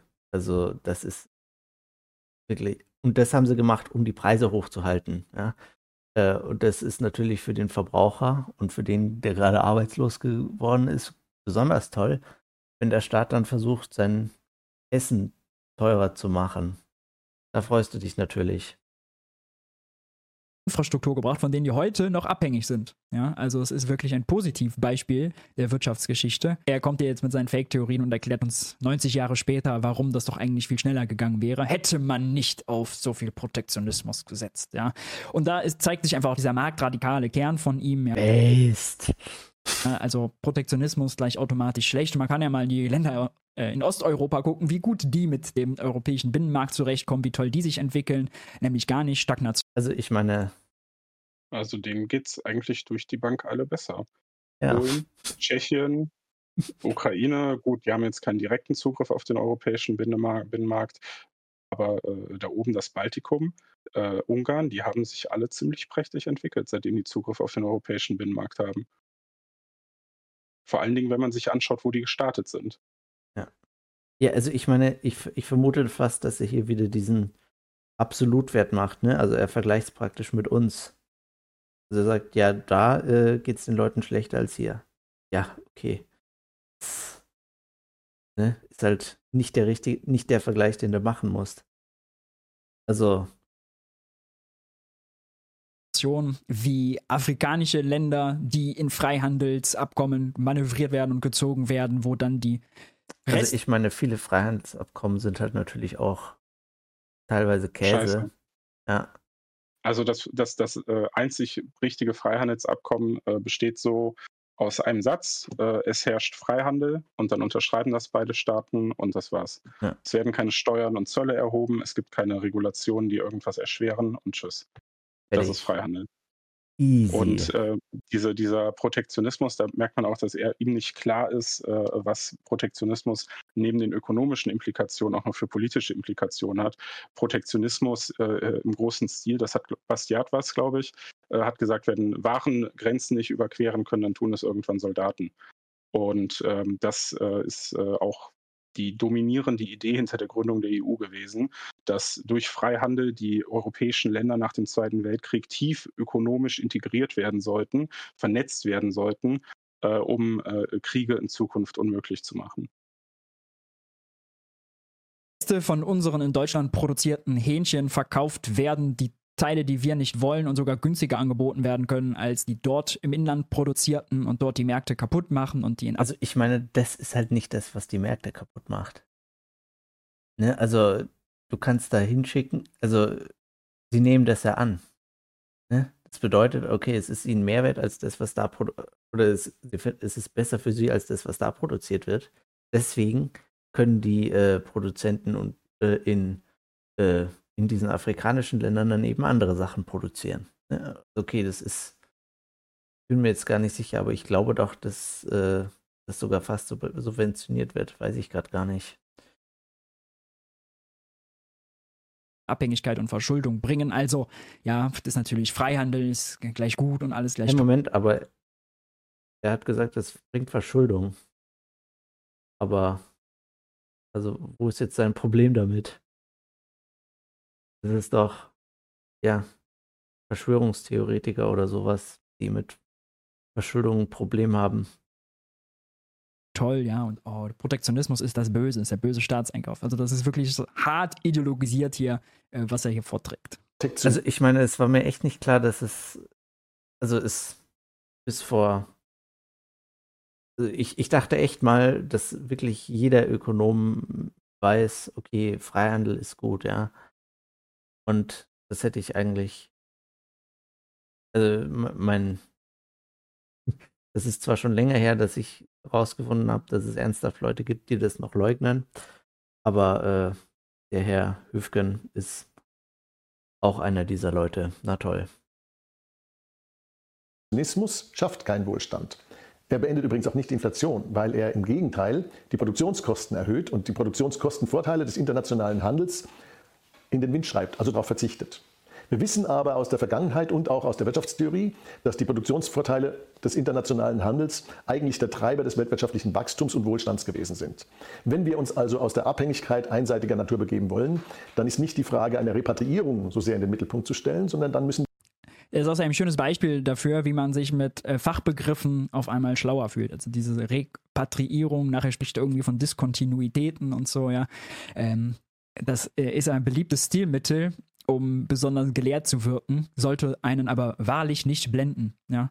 Äh, wer sich in einfachen Worten ausdrücken und vermitteln kann, der hat eine Thematik viel besser durchdrungen als jemand, der nur sich hinter seinen schwülstigen Fachbegriffen verstecken kann. Wir uns fragen, wie können wir die Quellen unserer Produktion und unserer Lieferketten diversifizieren? Und da gibt es ja viele Möglichkeiten. Es gibt ja nicht nur China, es gibt Indien, es gibt Brasilien, es gibt Mexiko, es gibt Südafrika.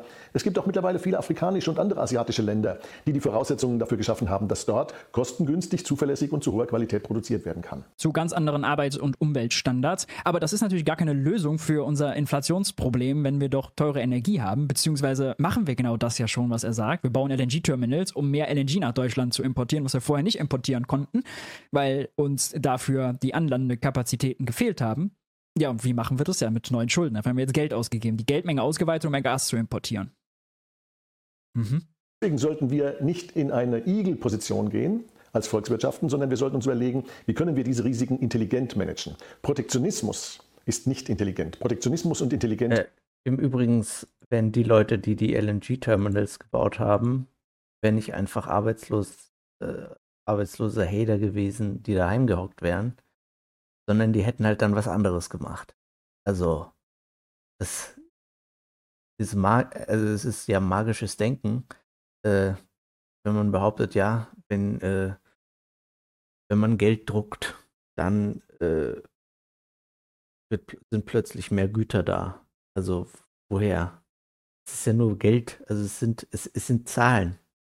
Nur weil Zahlen größer sind, ist nur lange nicht mehr Wert da ja, oder mehr Güter. Also. Passt nicht in einen Satz. Ja, auch immer so Null-Aussagen, mit denen man sich dann ganz gut fühlt, ja. Schöner Gassenhauer. Protektionismus intelligent passt nicht in einen Satz. Mhm. Was bedeutet. Ja, und Steuern sind Raub, okay, und jetzt? Bedeutet das jetzt ähm, hinsichtlich der Frage, wie es hier geldpolitisch weitergeht? Und dafür müssen wir uns die Diskussion über die Inflation der letzten zwei, drei Jahre ansehen. Zunächst mal ist es ja so, dass bis vor gut einem Jahr man uns gesagt hat, da kommt keine Inflation. Das ist alles ja, Panikmache von Anhängern der österreichischen Schule und der Ultramarktlibertären und Liberalen, äh, die uns erzählen wollen, da käme eine Inflation. Marktradikal bitte. Marktradikal. So, jetzt ist die Inflation gekommen. Entgegen den Beschwichtigungen aus den Zentralbanken, aus der Politik und auch aus großen Teilen der wirtschaftswissenschaftlichen akademischen Welt. Und diese, diese Beschwichtigung, die basierte natürlich auch auf den falschen Theorien, keynesianische Art, Modern Monetary Theory, denen man nachgelaufen ist. Und was wir jetzt haben, ist, dass man sozusagen einen Kommunikation man kennt es, Christian Lindner, Olaf Scholz, die sind alle der MMT nachgelaufen. Nein, aber es ist natürlich äh, witzig, dass er den Krieg hier rauslässt, ja? Also äh, den Ukraine-Krieg. weniger.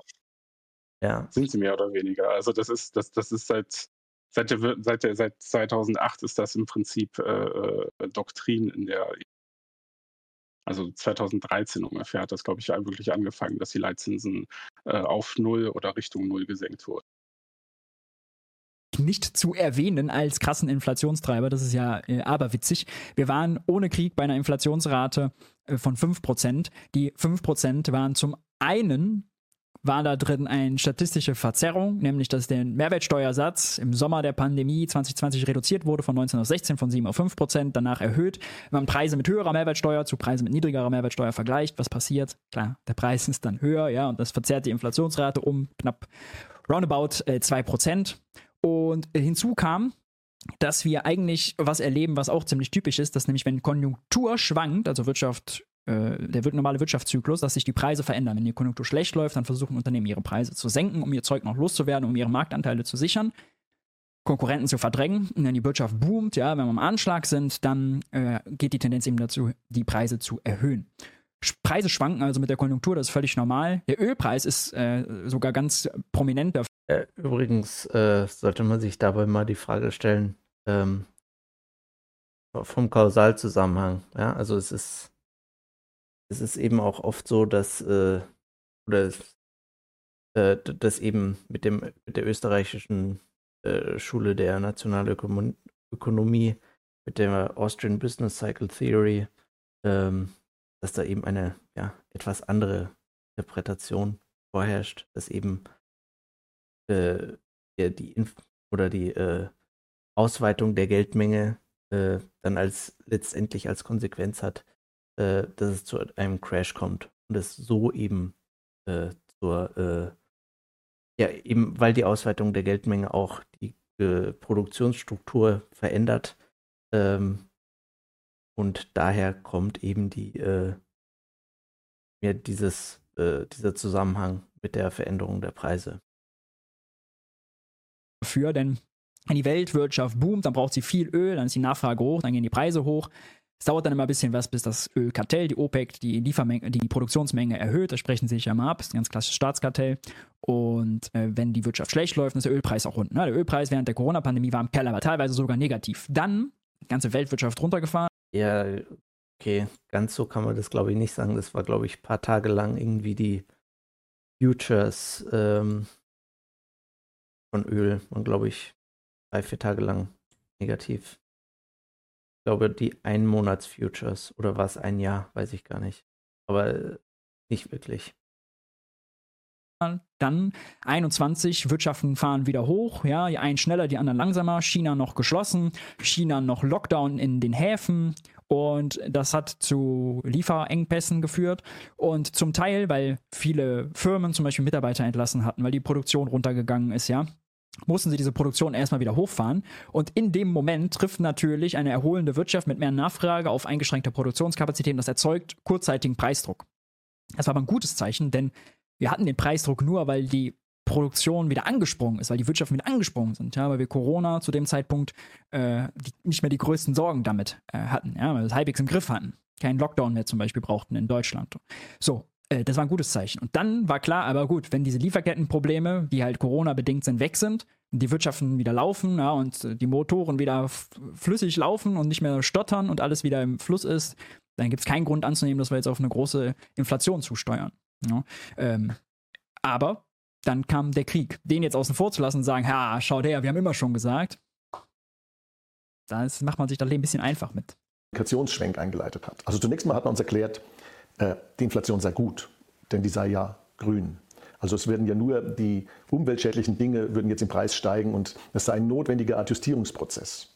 Dass das nicht der Fall ist, weil quer durch die Bank alle Güter im Preis steigen. Das stimmt einfach nicht. Nicht quer durch die Bank alle Güter im Preis gestiegen. Alles, wo viel Energie drin ist, ist wahnsinnig teuer geworden.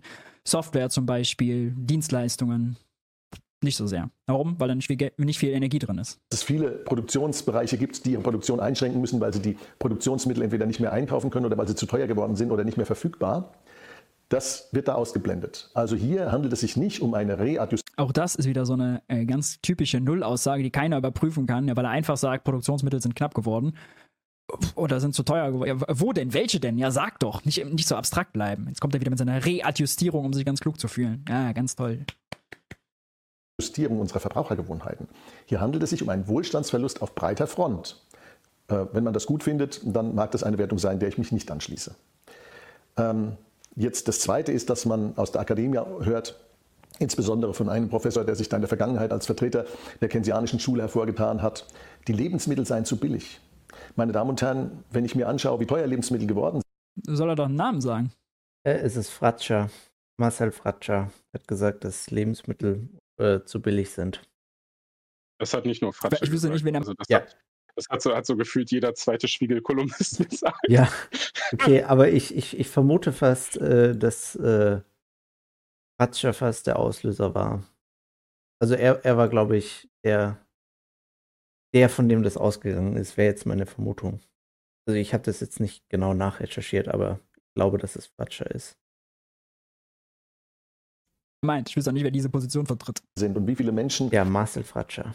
Am Ende des Geldes noch ziemlich viel Monat übrig haben mittlerweile. Der Mark Radikalinski schert sich plötzlich um Armut, na klar. Weile. Ja, also ich meine, er, er, hat halt den Strohmann, dass äh, Liberale bzw. Libertäre sich nicht für Arme interessieren, aber das ist halt einfach gelogen. Ne, der Staat ist halt der größte Feind des Armen überhaupt. Und äh, ja, der Kapitalismus ist das System, welches die Armut, die Armut äh, weitestgehend aus vielen Ländern entfernt hat. Ja, der Sozialstaat hält die Leute eher arm, als dass er sie reicher macht. Dann halte ich das aus dem Munde von Menschen, die sehr, sehr gut verdienen, für Zynismus. Ich glaube nicht, dass Lebensmittel zu billig sind. Ich glaube, dass Lebensmittel etwas sind, was sich jeder leisten können sollte. Aber Deswegen zum Beispiel runter mit der Mehrwertsteuer auf Grundnahrungsmittel. Just say. Ja, das ist so erstmal based, ja, aber um das mal ein bisschen weiter auszuführen, also alle anderen natürlich auch. Inflation sorgt dafür, dass nicht mehr jeder sich Lebensmittel und andere wichtige Dinge des Grundbedarfs wie Kleidung, Transport, auch Auto und Benzin gehören dazu, leisten kann. Und deswegen glaube ich, dass wir nicht in eine Diskussion verfallen sollten, die Inflation ist irgendwie ein bisschen gut. Nein, die Inflation ist immer schlecht, denn sie enteignet den arbeitenden Menschen, den kleinen Mann im Lande, wie es so schön heißt. Und diese Enteignung, die findet nicht statt äh, im Sinne einer sozialen Umverteilung, sondern die hat genau das Gegenteil zur Folge. Sie findet statt im Sinne einer Umverteilung von unten nach oben. Und sie ist auch nicht vom Himmel gefallen. Diese Inflation ist nicht vom Himmel gefallen. Sie ist das Inflation ist ein Verteilungskonflikt. All diejenigen, die Einkommen steigern können, kommen vielleicht gut weg, sind sogar die Profiteure, die höhere Preise durchsetzen und ihr Einkommen steigern können. Wer hingegen das nicht schafft und höhere Ausgaben hat und höhere Preise zahlen muss, ist der Verlierer. Wenn man dann mal nur mit dieser Theorie jetzt, dieser Logik, also Theorie ist einfach reine Logik, Einnahmen des ein, die Ausgaben des einen sind die Einnahmen eines anderen. So, wenn Bäcker Lutz 20 Cent seine Brötchen teurer macht, verdient er 20 Cent mehr, ich muss 20 Cent mehr latzen, ja. Wenn er wiederum dann 20 Cent mehr an seinen, wenn er wiederum mehr für sein Gas bezahlen muss, ja, dann gleicht das das nur aus. Ja, dann hat den ich dachte, es Gewinn gibt keine Lohnpreisspirale. Ich weiß nicht, ich glaube schon, dass er an die Lohn, also dass er Lohnpreisspirale leugnet er, glaube ich, nicht. Also die Möglichkeit zumindest. Aber, aber jetzt, jetzt, jetzt in dem, in der aktuellen Situation, die ja hier Gegenstand ist, also diese ganze äh, Inflationsgeschichte jetzt seit Corona, das, da, da hat er doch die Existenz einer Lohnpreisspirale in der Einleitung geleugnet. Also dass es ja hier eben nicht vorliegt und deswegen hätte man hier keine typische Inflation. Ich, ich, wo, kommt das, wo kommt das Geld denn her? Das hat also auch Herr Duden äh, in, in sein Buch gelegt. Ja. ja, aber wenn er jetzt, wenn er jetzt sein Geld, seine Geldmenge erhöht, ja, der Bäcker erhöht seine Geldmenge einfach um eine Million Euro. Ja, das Brötchen kostet jetzt eine Million Euro und 20 Cent. Dann geht der Preis einfach durch. Äh, ist das dann keine Inflation, wenn wir dann wieder mit, naja, so Simbabwe-mäßig eine Trillion Simbabwe-Dollar-Schein durch die Gegend zahlen, weil ist ja scheißegal? Kann man doch einfach machen. Ja, Oder worauf will er hinaus? Das, so so habe ich ihn jetzt verstanden, aber ich meine, gut, das ist MMT, das frittiert sowieso Hirnzellen. Ne? Wer anders? Bäcker Lutze kann das vielleicht weiterreichen und kommt plus minus null raus. Und da ist der Verbraucher, ich dann, der Kunde, der Verlierer. Es kommt aber immer drauf an. Und gerade bei der Inflation ist völlig klar, bei dem Preisschock, dass die Gewinner im Ausland sitzen. Ja, die Importpreise als erstes hochgegangen, weil die in äh, Übrigens, da fällt mir ein, wie erklärt es, also was seine Argumentation auf, äh, auf den Cantillon-Effekt ist. Also, dass du praktisch die, ähm, das, äh, ja, das Geld ja praktisch langsam durch die Wirtschaft geht und dann am Ende praktisch der eine erst äh, seine Güter noch zum, zum alten Preis, äh, also, nee, Moment, dass praktisch der eine erst das Geld bekommt, ja, und der hat es ja dann zuerst, hat also mehr Geld plötzlich als die anderen. Wie was fängt er damit an? Ja, also der eine hat dann mehr Geld und äh, der andere eben nicht. Es ist ja nicht so, dass plötzlich, wenn die Zentralbank jetzt sagt, ja, okay, jetzt ist die Geldmenge erhöht, dann ist ja nicht plötzlich so, dass jeder gleichmäßig überall die Geldmenge äh, oder der, sein Eigentum plötzlich äh, um 1,1 Prozent äh, plötzlich ansteigt. Ne, sondern das ist ja so, dass äh, erstmal das, die Geldmenge von den Banken steigt, ja, also dass die Banken erstmal mehr Geld haben und dann äh, geht das eben langsam äh, durch die Wirtschaft, ja. Und vor allem sind da erstmal die Reichen bevorteilt, weil die sich eben so positionieren können, dass das Geld bei ihnen erstmal ankommt. Also ich, ich weiß, weiß nicht, wie er sich das erklärt. Oder der, der argumentiert doch eh nur, dass sich dadurch die Produktion dann natürlich steigert. Ähm, ne? Hier, Staat druckt Geld, schmeißt es da in die Wirtschaft, wo jetzt Produktion steigen soll. Fertig. Äh, das ist jetzt seine bisherige Erklärung. Es, es wird ja keine, keine, es gibt ja keine Inflation, kein gar nichts. Das ist ja alles Hokuspokus. Ja, existiert ja nicht. Weil du, du hast ja einfach nur eine, sozusagen die, die lokale äh, ähm, ja, die lokale Wirtschaft, die lokale Industrie, das Unternehmen X, dem du Geld gegeben hast, die produzieren jetzt einfach nur mehr. Mehr hat er doch bisher nie gesagt. Das ist doch der, das ist doch das Geile, wie er das ja erklärt.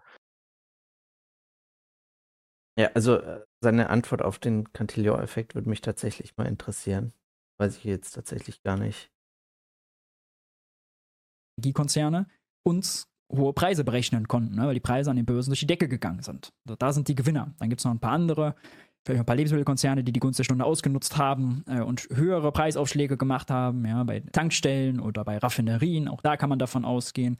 Reedereien und in der Schifffahrt wurden fette Gewinne gemacht. Hapag-Lloyd zum Beispiel hat Rekordgewinne gemacht, weil die Frachtraten sich vervielfacht haben, ja, weil Schiffe in China festhingen und es weniger Schiffe gab, ja, ist die Frachtrate von 1000 auf 5000 auf 10.000 gesprungen. Und das bedeutet natürlich für die gleichen Kosten, also ein bisschen mehr Kosten, weil Öl teurer geworden ist, aber äh, eben nicht Faktor 10. Aber Faktor 10 als Preis berechnen kann, bedeutet das natürlich sprudelnde Gewinne, ja. Die Verlierer sind ganz klar äh, die Verbraucher hier, ja, die jetzt äh, mehr bezahlen müssen. Verlierer ist außerdem aber auch zum Beispiel Juniper. Die, da muss ja der Staat einsteigen, um die zu retten, weil die mussten dann mehr für ihre Importe bezahlen, aber hatten noch langfristige Unipa, Verträge mit ihren Unipa Kunden. Ist, Unipa ist doch, soweit ich weiß, ein Staatskonzern, oder? Oder das, was da gekauft wurde, war irgendwie Teil von einem finnischen Staatskonzern. Weiß ich jetzt nicht. Das, war, ähm. das war völlig bizarr. Ich, ich schaue das mal eben nach. Äh, da, das, da, da ist irgendwie ist der Staat da in einen in einen deutschen Staat, äh, ist der deutsche Staat in einen, in einen finnischen Staatskonzern irgendwie mit eingestiegen, über, über, oder, oder hat, oder hat sich irgendwie an Atomkraftwerke äh, beteiligt, die irgendwie einem finnischen Staatskonzern gehören, irgendwie sowas war da. Ganz, ganz, ganz, ganz wild, ganz wild. Die sie so bedienen mussten, weil es immer die Verträge gibt und die Laufzeiten. So, und das, die Wette ist schiefgegangen. Aber das pauschal quasi jetzt wir alle als Gesellschaft in einem Boot sitzen, alle, die einen Lohn empfangen, sind Verlierer. Das ist ein bisschen zu undifferenziert. Das Ergebnis eine Vervielfachung der Geld Hat er, glaube ich, aber so auch nicht gesagt. Geldmenge. Und diese Vervielfachung der Geldmenge hat man gemacht, um Dinge damit zu finanzieren, für die die Steuerzahler normalerweise ihr Geld nicht hergegeben hätten. Mhm. Wir alle wissen, was das für Dinge sind. Und deswegen ist es, glaube ich, nicht so, dass wir uns mit dieser Inflation. So, so. Äh, das Konkrete meidet er immer, um nicht kritisiert werden zu können. Ja. Die große Monopoly-Aktion oh, hat. Fuck. Jetzt bin ich aus Versehen gesprungen.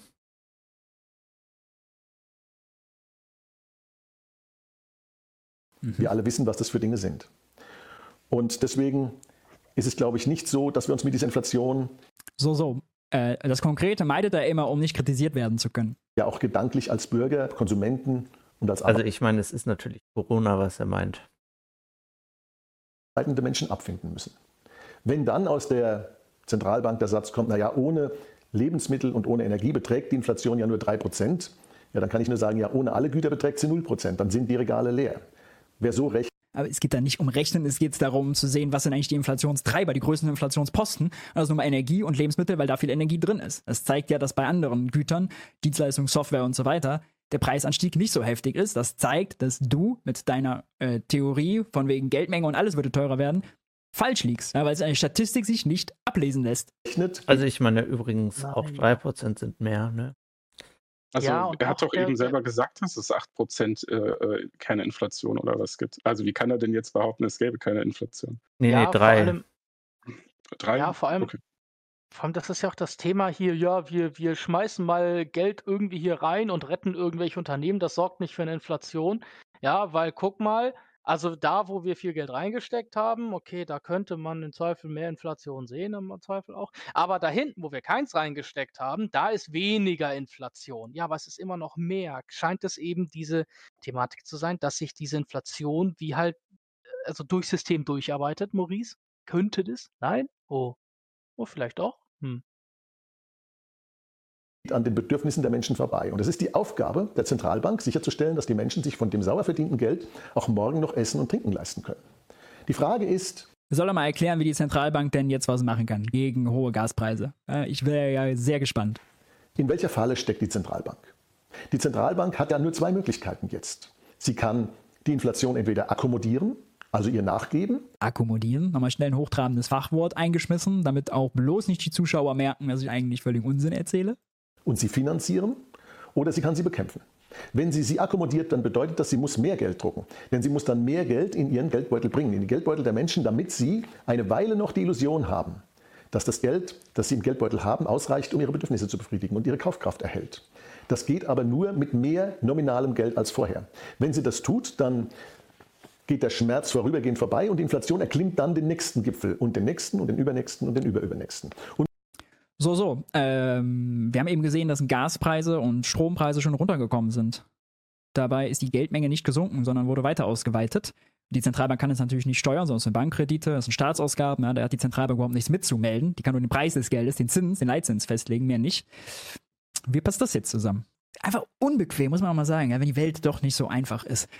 Hey, Maurice Höfgen, wie kann das sein, dass sämtliche Bestandteile, die aufgrund der Lieferkettenverzögerung nicht verfügbar waren, ja, wenn wir über Chips reden oder über Autoreifen oder über sämtliche andere Dinge, die auf einmal irgendwie knapper wurden und die zum Beispiel auf dem Gebrauchtmarkt, ja, im gut, Autoreifen findest du da ja weniger, aber die tendenziell teurer wurden, weil sie weniger da waren und auf einmal waren die Lieferketten wieder da und die Produkte wurden billiger, trotz dessen man eine mögliche Inflation hat. Ist das jetzt ein Gegenbeispiel für Inflation?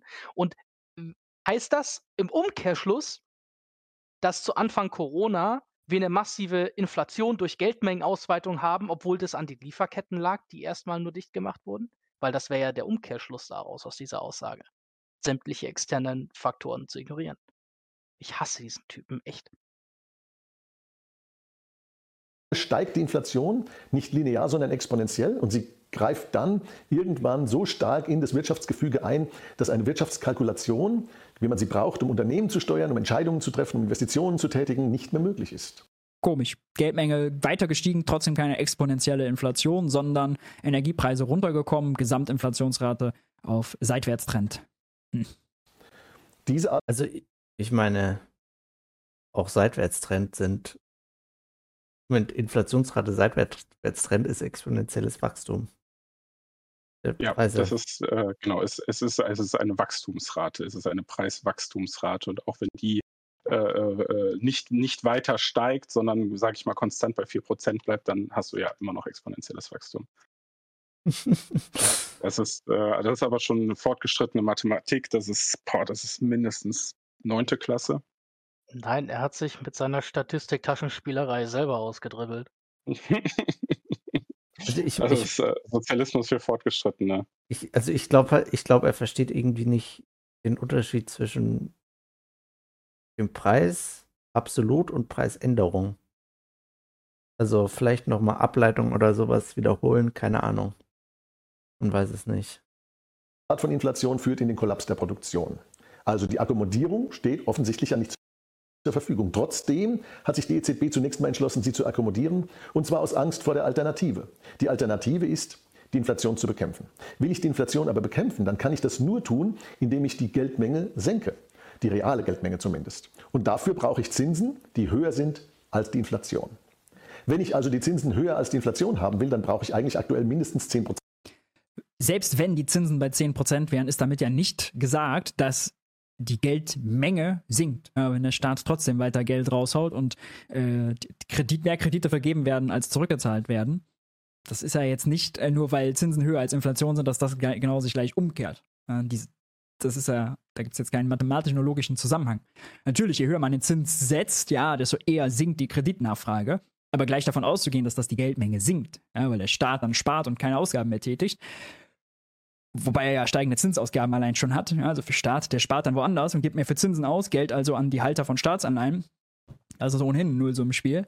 Aber äh, dass da neue, keine neuen Kredite mehr vergeben werden, okay. Aber auch zu welchen Kosten ist dann wiederum die Frage. Ja? Also Gott behüte, wenn die die Zentralbankpolitik machen würden, die Geldpolitik und die Zinsen so hoch, ja, Also ich meine, wir würden die Zentralbank ja abschaffen, nicht? Weil Zinsen haben sich auf einem freien Markt zu bilden. Und das können sie auch. Das tun äh, sie so oder so. Egal, ja. was die Zentralbank macht, die Zinsen bilden sich immer noch am freien Markt. Das ist ja das Schöne, also man, man, man, man hört ja immer viel, äh, dass irgendwelche Markteffekte ausgestaltet werden, aber der Markt, der findet am Ende immer einen. Und wenn's, und wenn's, wenn alle Stricke reißen, bilden sich graue Märkte oder Schwarzmärkte, aber der Markt, der regelt am Ende immer. Das kann, kann man nicht ausschalten, das ist ein Naturgesetz. Kannst du nicht die Physik ausschalten würden. Oh Gott, mein lieber Scholli, wir wären so geliefert, Leute. Wir wären so am Arsch. Kann man nicht anders sagen. Wir wären am Arsch. Zinsen. Wenn ich aber 10% Zinsen einführe, dann bedeutet das, dass wir heute in eine Rezession depressiver Natur gehen. Mit einer riesigen Pleitenwelle, mit Arbeitslosigkeit nicht die Wirtschaft crasht, sondern wir gehen in eine Rezession depressiver Natur. Nur, dass ihr Bescheid wisst. Mit einer tiefen Adjustierung und mit einem Nachholen. Adjustierung, ja, nicht Anpassung, Adjustierung. All dessen, was wir uns die letzten 30 Jahre jetzt, an Schmerzen Das ist jetzt so der Zeitpunkt, wo, der, wo, wo Höfgen halt äh, richtig toxisch wird, finde ich. Äh, das, ja, ist, das ist mir wirklich unangenehm aufgefallen beim ersten Mal gucken. Ja, weil er, weil er gemerkt hat, dass, dass Krall hier einen Punkt hat, den hat er sich auch selber, selber hergeleitet. Er kommt auch zum selben Schluss wie er, nämlich dass das katastrophale Auswirkungen hätte, diese Auswirkungen ja aber im Prinzip nur auf die lange Bank geschoben sind. Ne? Das ist so wie, oh, ich habe einen Fehler gemacht, ja, dann versuche ich den zu kaschieren, macht aber immer größere Fehler.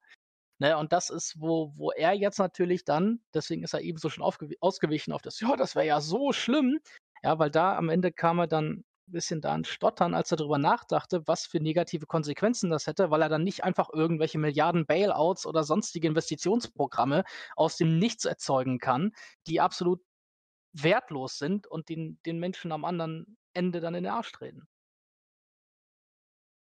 haben. Ich finde, das, ich find, ich, das ist also was, also was Höfgen jetzt eigentlich macht, ist also diesen, diesen Sprechstil, der, der, also klar, Krall hat einen akademisierten Sprechstil. Ne? Also der hat eine akademisierte Sprache. Ob das jetzt immer so sinnvoll ist, keine Ahnung. Ich weiß jetzt nicht, welche Zielgruppe er mit dem Video äh, äh adressieren wollte.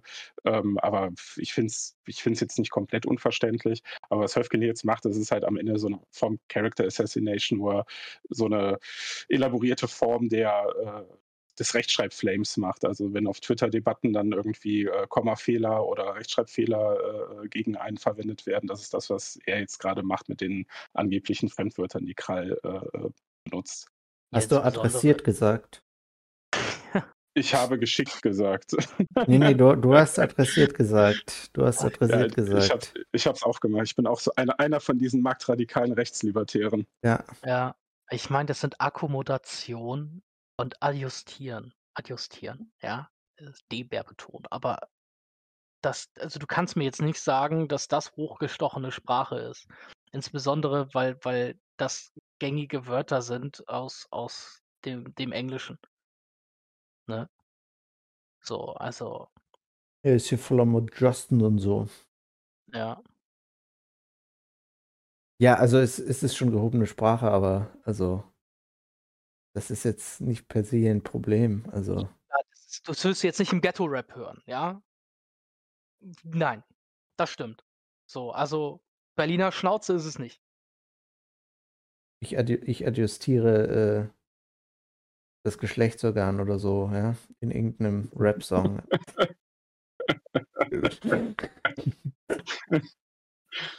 Ich meine, aber, aber Hüfgen macht das ja auch ganz gerne, so Fachwörter, also Fachwörter in Anführungszeichen. Ne? Was hat er am Anfang gesagt, dieser Stock-Flow-Fehler oder sowas?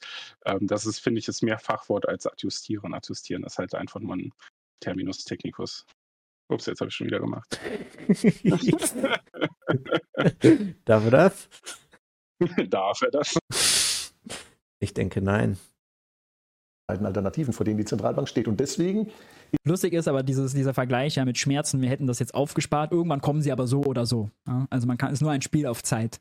Irgendwann kommen die Schmerzen so oder so, denn die aufgeblähte Geldmenge hätte ja was? Nicht die Gütermenge aufgebläht oder was? Doch klar, weil wir mehr Geld erzeugt haben, mehr Staatsausgaben getätigt haben, mehr Kredite vergeben haben, produzieren wir auch mehr. Unsere Wirtschaft. Wieso? Also, es kommt ja nicht einfach so. Ne? Also, ich meine, er kommt mit den mehr Aufträgen und so. Würde er vermutlich kommen. Aber Junge, wenn du davor nicht, nicht genügend Aufträge bekommen hast, dann wärst du halt mit dem Preis runtergegangen. Ne? Es gibt also irgendeinen anderen Grund, aus dem du äh, nicht mehr Aufträge bekommen hast und das hat was mit deinen Entscheidungen zu tun. Also einfach weil du die Geldmenge erhöhst, werden nicht mehr Güter produziert. Das es ist, also es ist, es hat, es hat ernsthaft die Qualität von, wenn ich heute meinen Teller nicht leer esse, dann regnet es morgen. Das, das hat dieselbe intellektuelle Qualität, wie zu sagen, äh, wenn ich mehr Geld drucke, dann steigt die Gütermenge. Wirtschaftsleistung ist gestiegen. Wo soll der Schmerz denn zurückgehen? Wann hat das angefangen und was haben wir aufgespart? Sagt mal konkret. steht und deswegen ist sie jetzt in der Zwickmühle. Wenn sie aus dieser Zwickmühle nicht rausfindet, und davon gehe ich aus, dann wird sich die Frage nach ihrer Berechtigung stellen. Dann wird sich die Frage nach dem Geld stellen, wie wir es haben wollen. Und es wird sich die Frage nach den politischen Optionen stellen, die überhaupt noch zur Verfügung stehen. Und an der Stelle, glaube ich, dürfen wir nicht damit rechnen, dass es ein sanfter Ritt sozusagen wird, dass es, dass es Entwicklungen sind, die, die quasi graduell sich da fortschreiben. Nein, solche Situationen. er hat graduell gesagt, möchte ich hier nur mal kurz anmerken das spricht definitiv gegen seine Position. Also ja. ich hab, vorher habe ich ihm alles geglaubt, aber jetzt graduell. Das hat seinen kompletten Standpunkt äh, ungültig gemacht für mich. Ja. Ich glaube, Herr Höfgen hat recht jetzt. Ja, Ja. und ich glaube, der möchte natürlich auch sehr subtil so die die Gedanken und die Bilder und die Meinungen der der Zuschauer beeinflussen. Denn wenn Ja. ihr sehen könnt, da hinten steht ein Buch, da steht Kollaps drauf und darum geht's ja. Ja. Also, er möchte uns einfach nur, ne, so ohne dass wir wirklich auf das hören, was er sagt, dass wir unterbewusst wahrnehmen, dass er recht hat, dass dieser Kollaps kommen wird, kommen muss, all sowas. Ja, ja, das ist, ähm also Ja, und wenn du Monster umdrehst, dann steht da 666, ja, das Ja. wissen wir alle. Und ich, ich vermute, ich vermute mit, ich bin jetzt ähm, hier, in der Position angelangt oder an der Konklusion angelangt, dass die Schlussfolgerungen von Herrn Krall mit Sicherheit nicht valide sind, eben weil er ähm, technische Worte verwendet, ja. Ja, wenn sein Standpunkt korrekt wäre, dann würde er nicht, nicht äh, würde er keine Hauptsatz-Nebensatzkonstruktion verwenden. Also ja. das ist ja völlig, also man, man, macht sich ja lächerlich. Das ist also. Er würde auch die Artikel weglassen. Ja, würde ich auch Fall. machen.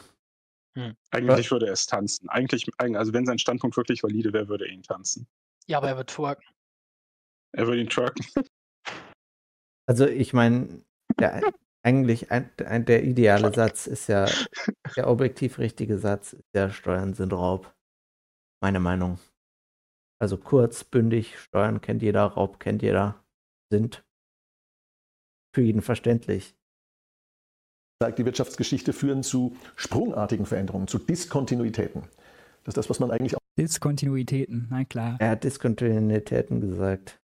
Was yeah. für, nee. Maurice übrigens gerade auch so als schwarzen Schwan bezeichnet. Stellen Sie sich also darauf ein, dass Sie die nächsten drei, sechs, zwölf Monate Diskontinuitäten erleben. So, das Video ist ja schon was älter, ja, ist jetzt von vor neun Monaten. Wir können die Diskontinuitäten also sehen. Und hier sehen wir jetzt die Diskontinuitäten. Die Energiepreise sind wieder runtergekommen. Oh, das ist die Diskontinuität. Hm.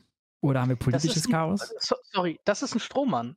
Ähm, äh, Krall redet die ganze Zeit nicht über die Energiepreise, er redet über eine generelle Entwicklung. So, und, und Höfgen die ganze Zeit, das ist sein einziger Punkt. Er nimmt immer die Energiepreise und nimmt den Umstand, dass sie gesunken sind, alles, um, um im Prinzip zu sagen, Inflation existiert nicht, weil die sind gesunken, obwohl wir Geld gedruckt haben. So, äh, und, und Krall redet nicht zwangsweise, es sei denn, ich habe Krall jetzt missverstanden. Ja, bei vielen Pausen kann sowas ja untergehen, also verbessert mich. Aber ich meine, Krall redet um den generellen Trend einer Inflation und nicht ausschließlich über den Energiemarkt.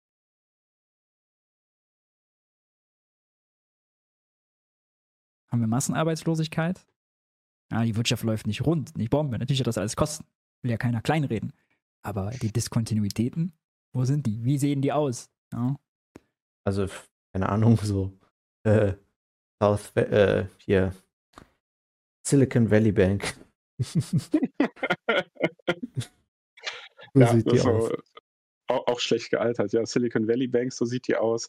Und äh, es wird ja also permanent dagegen anreguliert. Ne? Das funktioniert ein bisschen, also statistisch funktioniert das, ähm, aber wir, ähm, wir haben immer eine relativ hohe Arbeitslosigkeit gehabt. Also die lag immer so bei um die 10 Prozent. Das hat man halt statistisch ein bisschen manipuliert. Hier ein paar Arbeitslose äh, in irgendwelche Maßnahmen verklappt, äh, äh, da irgendwelche Berichtszeiträume ein bisschen, ein bisschen frisiert. Äh, aber wir hatten immer eine Arbeitslosigkeit um die 10 Prozent. Und wenn wir jetzt mal diesen äh, äh, stark stark äh, Fiat subventionierten Niedriglohnsektor ausklammern, den es ja auch nicht zu knapp gibt, äh, oder wenn wir den mal, wenn wir den mal wegrechnen würden, dann liegt unsere Arbeitslosigkeit auch noch mal wesentlich höher. Ja. Also wir haben, wir haben viele Jobs, die so hoch vom Staat subventioniert werden, dass es immer noch billiger ist, diese, äh, äh diese, diese Jobs quasi anzubieten am Markt, als zum Beispiel zu automatisieren. Also das, das gibt es tatsächlich in, in, in einigen Industrien. Ne, wo staatliche Regulierung einfach äh, äh Automatisierung äh, entweder nicht erforderlich macht oder also finanziell nicht erforderlich macht oder sogar disincentiviert. Verrät er uns wieder nicht, damit wir ihn nicht widerlegen können. Immer schön abstrakt. Was passiert jetzt mit dem Geld? Klassische Schaumschlägerei. Welche Möglichkeiten haben wir uns zu schützen? Was passiert mit Immobilien? Die Zinsen steigen auf der Immobilienseite mit und ohne Zutun der Zentralbank aktuell am langen Ende des Marktes. Und dieser Anstieg der Zinsen führt natürlich dazu, dass bestimmte Projekte nicht mehr finanzierbar sind. Im Moment ist die realwirtschaftliche Wirkung aber noch begrenzt. Warum? Weil die großen Immobilienprojekte sowieso stark zurückgefahren worden sind. Denn die Preise für Beton, Betonstahl, Rigips und alles, was an Baumaterialien gebraucht wird, sind in den letzten zwölf Monaten derartig sprunghaft angestiegen, dass die meisten großen Projekte gar nicht mehr kalkulierbar sind. Entweder das ist tatsächlich was, was wir erleben. Der Zins kommt noch oben drauf. Für den Bauherren, wenn er das Risiko nimmt, oder für den Bauausführenden, wenn dieser das Risiko nimmt. Das bedeutet, große Projekte werden zurückgefahren und Bestandsimmobilien werden stärker umgewälzt. Das wiederum bedeutet, dass wir auch hier mit Verwerfungen an den Immobilienmärkten zu rechnen haben. Zweite Frage. Ist Verwerfungen problematisch? Könnte man doch ja. anders hier ausdrücken. Ja, das, das, müsste man, das müsste man anders formulieren. Das Wort kennt keiner. Finde ich auch. Ja. Krypto, ja oder nein? Schützt Krypto vor Inflation? Und alle, die mich kennen, wissen ja, ich habe eine ideologische Nähe zu Krypto, aber ich habe eine praktische Skepsis zu Krypto, was ja ein bisschen widersprüchlich ist. Ich habe einerseits die Hoffnung, es sollte funktionieren und andererseits die Skepsis, dass es nicht funktioniert, einfach deswegen, weil man es dann, wenn der Strom mal ausfällt, auch nicht mehr verwenden kann. Das soll also das einzige Problem bei Bitcoin sein, dass die Knappheit und zum Beispiel in der Corona-Pandemie auf die Füße gefallen wäre, weil dann hätten wir nicht mal eben einfach so mehr Geld ausgeben können, um Impfstoff für Forschung zu finanzieren, er macht das schon wieder. Er setzt Güter mit Geld gleich. Ja. Das ist so absurd. Also. So alt, das ist so alt, das ist so, das ist so ein grober kognitiver Schnitzer. Das, das, und, und das ist halt so einer der Punkte, wo ich sage, okay, da, da driftet MMT echt Richtung Religion, weil es einfach dieses magische Denken ist. Das ist, das ist einfach. Ne, und, und mit sowas, sowas ist halt auch akademisch eigentlich nicht, kann, also nicht satisfaktionsfähig. Ne? Was willst du damit? Oh, satis satisfaktionsfähig. Schlimm. Schäm dich. MMT kann man nicht ehrenmorden.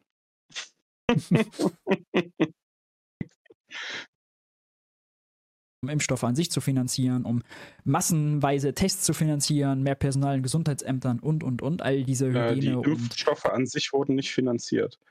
Äh, die Impfstoffe äh, äh, war, also die Techn technologisch waren die Impfstoffe schon vorbereitet. Man hat ja nur im Prinzip die konkrete Ausprägung der Technologie auf die entsprechende Krankheit zum Teil koalimentiert, bei BioNTech aber noch nicht mal so richtig. Was man gemacht hat, ist mit dem äh, ganzen Fiat-Geld, ist viel zu viel Impfstoffe zu jedem Preis vom Markt leer zu kaufen, die dann im Lager verschimmelt sind, um sie dann wegzuschmeißen. Das ist das, was passiert ist. Entsorgungskosten kommen noch oben drauf. Aber Selbe Spiel bei den Masken. Ja, im, äh, hier kann man eigentlich einen interessanten Punkt machen, hier, weil, weil er ja immer in seinem, in seinem Weltbild ist es ja, ich gebe Geld Industrie, Industrie produziert mehr, Thema vorbei. Aber, wo er das anspricht, ja, die Impfstoffverteilung, das Impfen und sowas. Ein, ein interessanter Punkt ist, wo man jetzt sagen kann, okay, ähm, diese, diese Impfzentren, die haben unglaublich hohe Beiträge gezahlt, für, also, also, also Gehälter bezahlt. Ähm, und das hat dazu geführt, ja, das ist jetzt anekdotische Evidenz, ja, ähm, lässt sich bestimmt auch anders belegen, aber ich habe es über anekdotische Evidenz jetzt, äh, kann es eben präsentieren, dass viele der in der Gastronomie zum Beispiel, dass denen die Leute weggerannt sind. Warum? Ja, weil wir reden über ähm, Teile der Gastronomie, wo du jetzt keine große Fachausbildung vorher absolvierst, sondern wo du sagst, hey, das ist das Thema der Nebenjobs, ja, der Teilzeitjobs, wo du halt einfach hingehst, ohne jetzt eine spezielle Ausbildung zu haben in der Gastronomie. Ja. Ähm, diese Leute wurden natürlich hervorragend abgeworben, weil bei den Stundenlöhnen, äh, die du, die du dort über den Staat bezogen hast, unglaublich krass, ne? besserer Vorteil. Hat wozu geführt, dass die in der Gastronomie natürlich geguckt haben, wen finden sie. Und in dem Umstand, dass sie weniger Leute gefunden haben, mussten sie Leute zu finden, die Ge Gehälter erhöhen. So, und wie kompensierst du das? Natürlich, indem du die Preise für die Kunden erhöhst. Und so hast du unironisch, ja, er sagt ja, es gibt keine Inflation durch Gelddruckerei und dies und jenes, weil wir schmeißen es ja nur in die eine Firma rein und dann fertig, ne? Die produzieren ja mehr. Sein produziertes Gut durch mehr Geld reingeschmissen war mehr Stellen, wo du dich impfen lassen konntest. Ja, die Produktion wurde erhöht wodurch, dass die Leute angestellt wurden, die fehlten aber woanders und dort wurden dann die Preise erhöht, im Gastronomiesektor in manchen Bereichen. Herzlichen Glückwunsch mögliche Inflation, oder nicht? Katastrophenschutz und Corona-Maßnahmen. Denn wenn Geld knapp ist und der Staat auf einmal mehr Geld braucht und nicht mehr sein eigenes hat, weil wir jetzt alle den Bitcoin nutzen, heißt ja, mehr Nachfrage nach dem knappen Bitcoin treibt den Preis, treibt den Zins nach oben. Irgendjemand muss ja Bitcoin verleihen, damit der oh, Staat. Oh, nee. Nee, nee, nee, nee, nee. Muss er nicht der Zins, also ist ab erstmal unabhängig von der Inflation. Ja, und, und, und dieser, also dieser Take von, also dieser Take, der, der Staat braucht Geld, um Dinge zu kaufen, die nicht produziert werden, weil der Staat im Lockdown die Wirtschaft lahmgelegt hat. What the fuck? Und dann beschwert man sich über Umverteilung von, oben, von unten nach oben. Wenn der Staat dann Geld druckt und einigen wenigen Unternehmen äh, erlaubt, weiter äh, zu wirtschaften und die dann mit neu gedrucktem Geld versorgt. Ja. Den Bitcoin ausgeben könnte. Der Preis wäre durch die Decke gegangen, die Zinsen wären durch die Decke gegangen. Unternehmen, denn die, der Preis für. Der Bitcoin-Preis ist während Corona durch die Decke gegangen übrigens. Ja, also der hatte, der hatte Corona, hatte der seinen Alltime-High. Äh, und übrigens, äh, Zinsen steigen nicht unbedingt nur, weil äh, der Preis auch steigt, ja. Also. Nee, das ja. ist davon erstmal unabhängig. Äh, Kredite durch die Decke geht, ja, dann hätten die all ihre Investitionen abgeblasen mit Impfstoffforschung, ja, das hätte sich kaum gelohnt. Andere Investitionen auch aufgeschoben worden, Wirtschaftskrise. Und die Frage ist, hätte der Staat Moment, Moment, Moment, Moment, Moment, Moment, Moment, Moment. Warum hätte sich der Impfstoff nicht gelohnt, wenn eine globale Seuchenkatastrophe über die Menschheit hereingebrochen ist und man hat einen wirksamen Impfstoff? Der wird einem doch aus den Händen gerissen. Wieso hätte sich das Investment nicht gelohnt? Ja, äh, hast du nicht gehört, ähm, mit äh, Impfstoffen machen, äh, machen die Farm, äh, macht die Pharmaindustrie kein Geld. Hat Karl ja, Lauterbach gesagt. Ja, die, äh, das ist, die zahlen quasi drauf. Ja, also wirklich unironisch, Karl Lauterbach hat sowas in der Art gesagt. Das ist. Man dafür leisten, äh, leihen können, um das alles zu leisten, was er geleistet hat. Also, da wäre eine Katastrophe gewesen. Aber natürlich nur Strom das Problem, ist ja klar. Mhm. Ich glaube aber, dass Krypto trotzdem eine Zukunft hat. Nur nicht die Art von Krypto, wie wir sie im Moment haben. Ich glaube, dass wir hier ganz neue Entwicklungen sehen werden. Und mehr dazu wird es hoffentlich bald geben. Ja, ich vermute, dass er einen eigenen Shitcoin machen will, oder? Oh, weh. ja, irgendwas, wo man dann eine Kryptowährung hat und dafür dann äh, Gold als Rücklage oder so. Schön abstrakt. An der Stelle bleibe ich ein bisschen kryptisch. Ah, an vielen Stellen. Ja, was bleibt? Ist Gold und Silber. Ein Inflationsschutz seit 5000 Jahren, funktioniert, kann ich aus eigener Erfahrung bestätigen. Und aktuell sind die Preise zum Glück noch nicht so stark angestiegen, wie man es eigentlich bei diesem Maß an Inflation erwarten sollte. Ist also sozusagen noch für diejenigen, die das System durchschaut haben, eine gute Kaufgelegenheit. Ja, für diejenigen, die das System durchschaut haben. Na klar, Markus Krall war außerdem bis November 22 Sprecher der Geschäftsführung von Degussa Goldhandel. Ein Schelm, wer hier einen Interessenskonflikt sieht, Gold zu empfehlen. Ja, wenn wir also uns auf die Diskontinuitäten einstellen wollen, dann müssen Könnte übrigens vielleicht auch daran liegen, dass er eben wirklich etwas an Gold sieht Deswegen ja, einfach das in diese lebt, Industrie gegangen ist. Also, ja. Er lebt auch, einfach das, was er predigt, wäre auch möglich, wenn man kein Bad Faith-Argument führen möchte. Ähm, aber man könnte natürlich auch sagen, dass äh, ein Maurice Höfgen äh, ein ökonomisches Interesse daran hat, äh, seine Position so zu vertreten, wie er sie vertritt. Ja, übrigens. Er, er, verdient damit Geld. Er hat im Bundestag für die Link Linksfraktion, soweit ich weiß, gearbeitet. Also ähm, diese, dieses äh, Eigeninteresse ist an der Stelle ist das ein völlig äh, inhaltsleerer Vorwurf. Äh, übrigens Ricarda Lang äh, mit ihren Ernährungstipps auch, steht auch auf kurzen Beinen. Nur, kleine, nur kleiner Hinweis. Das, sie will uns erklären, wie wir zu essen haben. Ja, er will ihm erklären, äh, wo er zu arbeiten hat. Naja. Müssen wir die Märkte weiter ganz genau beobachten? Wir müssen uns an die Diskontinuitäten adjustieren, während die Zentralbank die Inflation akkommodiert. Hast du gehört, was er gesagt hat? Schlimm. Also direkt, keine Ahnung, enteignen oder so. Und an der Stelle darf ich Sie einladen, diese Diskussion, die wir fortsetzen werden am 16. Ja, bei der Veranstaltung, na klar. Mit Marc Friedrich und Gunther Schnabel. Ihr seht, äh, das ist wirklich Schaumschlägerei, ja. Nichts Konkretes, eine Empirie vorbei, an den Statistiken vorbei. 115.000 ähm, Menschen, die das Video gesehen haben, haben danach eine, äh, das, das Gefühl, oh, der Staat typ, der die ganze Zeit immer nur auf die verfickten Gaspreise abstellt. Kannst du nicht ausdenken, Mann. Sorry. Zentralbanken sind schuld und es gäbe irgendwie aufgesparte Schmerzen, die es so oder so geben müsste und Markus Greil wäre Sprecher für die kleinen Leute und kümmert sich um finanziellen Verbraucherschutz. Wirklich irreführend. Sand in die Augen der Leute. Ich will es nochmal empfehlen. Äh, wer mal ausführlich die widerlegt lesen möchte, in diesem Buch Teuer, die Wahrheit über Inflation, ihre Profiteure und das Versagen der Politik. Link ist unten in der Videobeschreibung. Checkt das gerne aus. Ansonsten Fragen und Anmerkungen gerne in die Kommentare hauen. Lasst ein Like da, lasst gerne ein Abo da.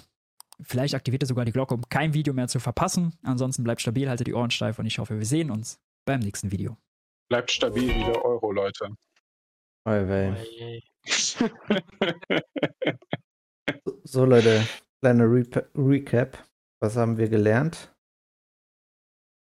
Wo der Duden ja, herkommt. Gar nichts. Ich, also, muss, ich muss gestehen, dass, also, wenn jemand wirklich Ahnung von, von Ökonomie hat, ja, dann kannst du ja äh, zumindest manchmal in so den, den Kopf reinschauen von so ähm, Keynesianern, ja, die können ja, das Interessante ist ja, manchmal haben die ja sinnvolle Sachen zu sagen. So, wenn sie zum Beispiel Keynesianer am Rande sind, aber dann schauen sie sich eben markttechnische Entwicklungen an und, und irgendwas, sowas könnte ja interessant sein. Aber dieser Typ ist ja unironisch hohl wie Sau. Der, der hat nichts von Mehrwert gesagt, der hat Plattitüden mit sich rumgeschmissen und immer gesagt, ja, aber also Inflation würden wir ja sehen, aber sehen wir nicht, weil der Gaspreis ist gesunken. Danke, Maurice, danke. Das hast du wie viele? Zehnmal im Video gesagt oder so? Ja, das war dein einziges Argument.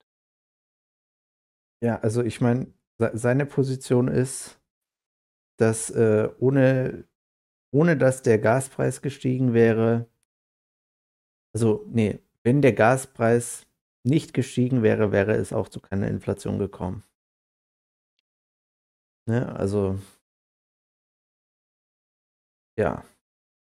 Ja, das ist äh, und wir haben gelernt, äh, hätte man, äh, als das Brot sieben Billionen Mark gekostet hat, weiter Geld gedruckt, wäre Hitler verhindert worden. Ja. Alternativ hätte man äh, immer noch das, äh, den öffentlich-rechtlichen Rundfunk gründen können, damit äh, Jan Böhmer dann, Jan, Jan, Böhmermann dann persönlich äh, Auschwitz verhindert. Natürlich. Und wer hat, wer hat den, äh, wer hat die Sprache erfunden? Der Herr Duden, Herr Duden. war das. Ehrenmann. Meine Meinung. Ja, unironisch, unironisch. Ja. Real Rap. Ja. Real Rap. Ich jetzt, ich jetzt ja, aber Ma Ma Markus Krall ist halt ne, so ein stabiler Goldatze, ähm, der inhaltlich halt auch einig. Ja, stabiler Goldatze. Ja, also ja, ne, also klar, so als relativ äh, junger Marktradikaler bin ich natürlich näher am Bitcoin dran ähm, als, als, als, jetzt an Gold, aber ähm, ich denke, man kommt äh, ideologisch ja aus derselben Richtung. Ähm, also da stecken ja dieselben Überlegungen hinter, aus denen er jetzt Gold propagiert und aus dem jetzt viele Marktradikale Bitcoin propagieren. Ähm, Markt wird dann zeigen, was das bessere Asset ist. Äh, wahrscheinlich werden aber wahrscheinlich beide überleben. Ähm, aber der ist halt, ne, der, der, der, hat da, was er sagt, das hat halt schon Hand und Fuß. Ne? Ob jetzt jede einzelne Prognose so eintritt, wie er es macht, weiß man nicht, ne? aber wir wissen jetzt schon, ähm, wir erinnern uns an äh, Maurice äh, Höfgens Statements äh, 2021, noch einmal verzerrte Inflation durch die Mehrwertsteuer. Äh, und 2022 wird dann ein richtig gutes, äh, richtig guter Monat, der Januar. Äh, das ist nicht jedem gegeben, akkurate Vorhersagen zu treffen. Ja, wobei auch das mit den Vorhersagen treffen einigermaßen auch ziemlich viel Glück dabei ist. Ja, also ähm, ich, ich meine, es spielen da halt eben so viele Faktoren mit rein, äh, dass du das nicht wirklich zu 100% vorhersagen kannst.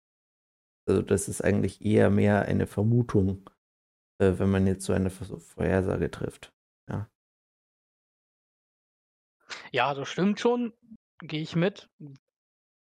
Ich finde es tatsächlich nur angebracht in, in, in Maßen dann bei, bei ihm dann tatsächlich zu sagen, so, hey, wenn du dein Hauptthema darauf aufbaust, dass du drucken kannst, wie du Bock hast und das keinen Effekt hat auf irgendwas, außer dass du, wenn du das Geld dann einsetzt, dass es natürlich äh, allen nutzt, weil du irgendwelche Sektoren, die aus irgendwelchen Gründen bisher nicht produzieren konnten oder wollten oder haben, dann auf einmal einen Produktionsüberschuss da äh, äh zufügst.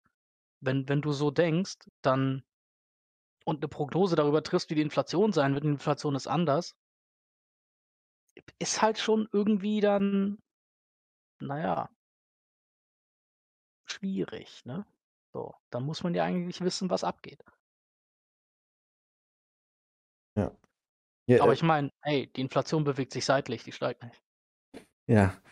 Ja, es ist, also, um das nochmal kurz zu wiederholen, also es ist exponentielles Wachstum, wenn die Inflationsrate gleich bleibt. Also ja, wenn, wenn, sie gleich hoch bleibt ja. und nicht null ist. Ähm, das hat übrigens äh, äh vielleicht auch nochmal eine interessante Anekdote. Das hatte die äh, Anstalt, diese Sendung, diese Kommi-Sendung im öffentlich-rechtlichen Rundfunk, die hatte das auch mal gebracht, um ähm, zu äh, belegen, äh, dass Geldmenge und Inflationsrate nicht zusammenhängen, haben so eine ganz komische Abbildung gebaut, wo sie gar nicht die Inflationsrate, sondern eine Inflationswachstumsrate irgendwie so eine ganz, ganz, ganz seltsam äh, oh, über, die ja. Geld, über, über irgendeine Geldmenge gelegt haben. Ich weiß gar nicht, welche Geldmenge, ob das jetzt M, äh, M0, M1, M2 oder M3 war. Ähm, und äh, da konnte man dann ablesen, dass das überhaupt gar nichts miteinander zu tun hat. Ah, also ja. das ja. ist äh, auch, ja, ich auch meine, gemachter ja, ja, okay, ich meine, ja, das stimmt sogar. Hat auch nichts miteinander zu tun.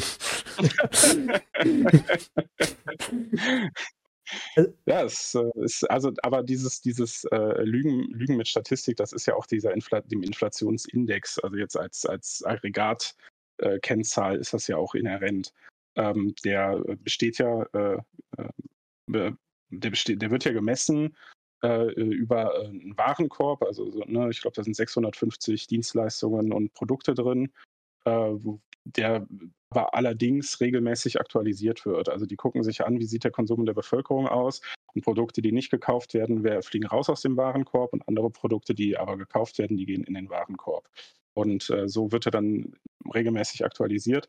Und ähm, da ist die Fälschung natürlich schon mit drin, weil dieser, diese Neuzusammenstellung des Warenkorbs blendet natürlich ein Stück weit aus, dass es einfach Güter gibt, die inflationär so ansteigen oder auch Gütergruppen, die inflationär so ansteigen, dass sie schlicht und ergreifend aus dem Warenkorb ausgepreist werden. Also ein Beispiel, ich war äh, letztens hier im, äh, im, Edeka und da habe ich gesehen, äh, Salatgurke mittlerweile 2,49 Euro. So. Und viele Leute werden keine 2,49 Euro für eine fucking Salatgurke, die noch nicht mal Bio ist, ausgeben. Was passiert? Jetzt mal spielen wir das mal weiter. Es werden keine Salatgurken mehr gekauft. Dann werden diese äh, mit einer Inflationsrate von bestimmt 60 Prozent im, im, im Preis gestiegenen äh, Salatgurken werden dann mittelfristig aus dem, aus dem Warenkorb rausgenommen, weil sie nicht mehr gekauft werden, aber eben weil sie so teuer geworden sind. Und so hält man dann die Inflation auch künstlich niedrig. Also übrigens auch eigentlich könnte man auch Aktienmärkte in die Inflationsrate mit äh, einbeziehen, weil du hast ja immer die Entscheidung, ob du äh, jetzt verkonsumierst oder ob du praktisch äh, eine Aktie kaufst. Ähm, mit, also eigentlich müsste man auch Aktien äh, mit einbeziehen, aber gut. Bei Aktien ist es sogar besser als, äh, äh, wäre es sogar noch besser oder sachlogisch nachvollziehbarer als jetzt bei ähm, Immobilien. Ich meine, zumindest bei dem amerikanischen Inflationsindex haben sie Immobilien ja rausgenommen irgendwann mal. So erinnere ich mich zumindest mit der Begründung, dass das ja, ähm, das sei ja ein Investment und äh, es soll aber Konsum abgebildet werden. Und äh, das ist natürlich aus verschiedenen Gründen Blödsinn, weil ähm, es ein Haus in aller Regel kein Investment ist, sondern eine Substitution. Was du nicht an Miete bezahlst, das zahlst du dann an Kredittilgung. Ähm, so ein Haus äh, generiert keinen Cashflow, was äh, viele Investments eigentlich machen. Ähm, ähm, und äh, es hat keinen spekulativen Charakter, sondern du nutzt es und äh, du verkonsumierst das Haus auch. Das heißt, über die Benutzung entstehen dir Kosten, die aus der Nutzung, äh, aus dem Konsum des Hauses heraus resultieren. Also ähm, ist natürlich Humbug, ähm, aber aus dem Gesichtspunkt macht es natürlich viel mehr Sinn, ähm, dann die Aktienmärkte mit reinzunehmen. Äh, und übrigens auch äh, Staatsausgaben, also Steuern im Endeffekt werden auch nicht mit einbezogen. Ja. Also Du musst ja mehr Steuern zahlen. Äh, Stimmt, ja. Und äh, ja, wenn, also wenn, wenn der Staat praktisch mehr Geld ausgeben muss wegen Inflation, dann musst du ja auch mehr Steuern zahlen. Wobei, nee, der Staat kann ja das Geld einfach drucken. Stimmt auch wieder. Ja. Ja, also das, äh, du kannst, du kannst halt ganz viele Güter nehmen, ne? Um als, also was halt auch ein ganz okayer Inflationsschätzer maßlich ist, was jetzt rein den Kaufkraftverlust des Geldes angeht. Ähm, das wäre einfach zu schauen, wie viel äh, Gold kriege ich für eine Geldeinheit, also wie viel Gramm Gold kriege ich für eine Geldeinheit. Äh, weil, äh, habe ich auch mal irgendwo gelesen, weil ich jetzt äh, genau einen Literaturbeleg weiß ich nicht, aber die Kaufkraftschwankung von Gold schwankt über die Jahrhunderte um, um null. Also du kriegst heute noch bei ähnlichen Waren kriegst du heute für dieselbe Menge Gold ungefähr genauso viel äh, Ware, wie du für, vor 1000 Jahren für das Gold bekommen hättest. Und deswegen kannst du dann, kannst du dann Gold theoretisch, also du kriegst heute ähnlich viel Brot für ein Gramm Gold, wie du es vor 1000 Jahren bekommen hättest. Und ähm, da kannst du dann sehen, inwiefern ähm, Gold dann im Tauschverhältnis zu Fiat-Währung, inwiefern die Fiat-Währung dann abgewertet hat. Und das, wenn man sich das mal anschaut, so längerfristig, so ab 1900, das ist echt unangenehm, also unangenehm belastend. Ja, ich meine, auch wenn man sich mal, also wenn man mal äh, sozusagen die, äh, also praktisch Euros, äh, wie oder mit Dollar ist es fast noch besser, äh, wie, dir wie eine Aktie anschaust und die fragst, ob du die kaufen würdest, dann wäre die Antwort halt immer nein eigentlich, ne? Weil sie geht halt konstant runter im, im Wert. Ja. Ähm, ich, ich möchte übrigens. Naja, naja, naja, warte, warte. Jetzt, pass auf, jetzt, jetzt mache ich mich unbeliebt. Ähm, theoretisch, theoretisch ist aber die Thematik, dass ähm, die Frage ist immer, welche Option hast du zur Verfügung? Und am Ende des Tages ist zwar, ja, Inflation wird entwertet, alles, ja, Punkt, ist so.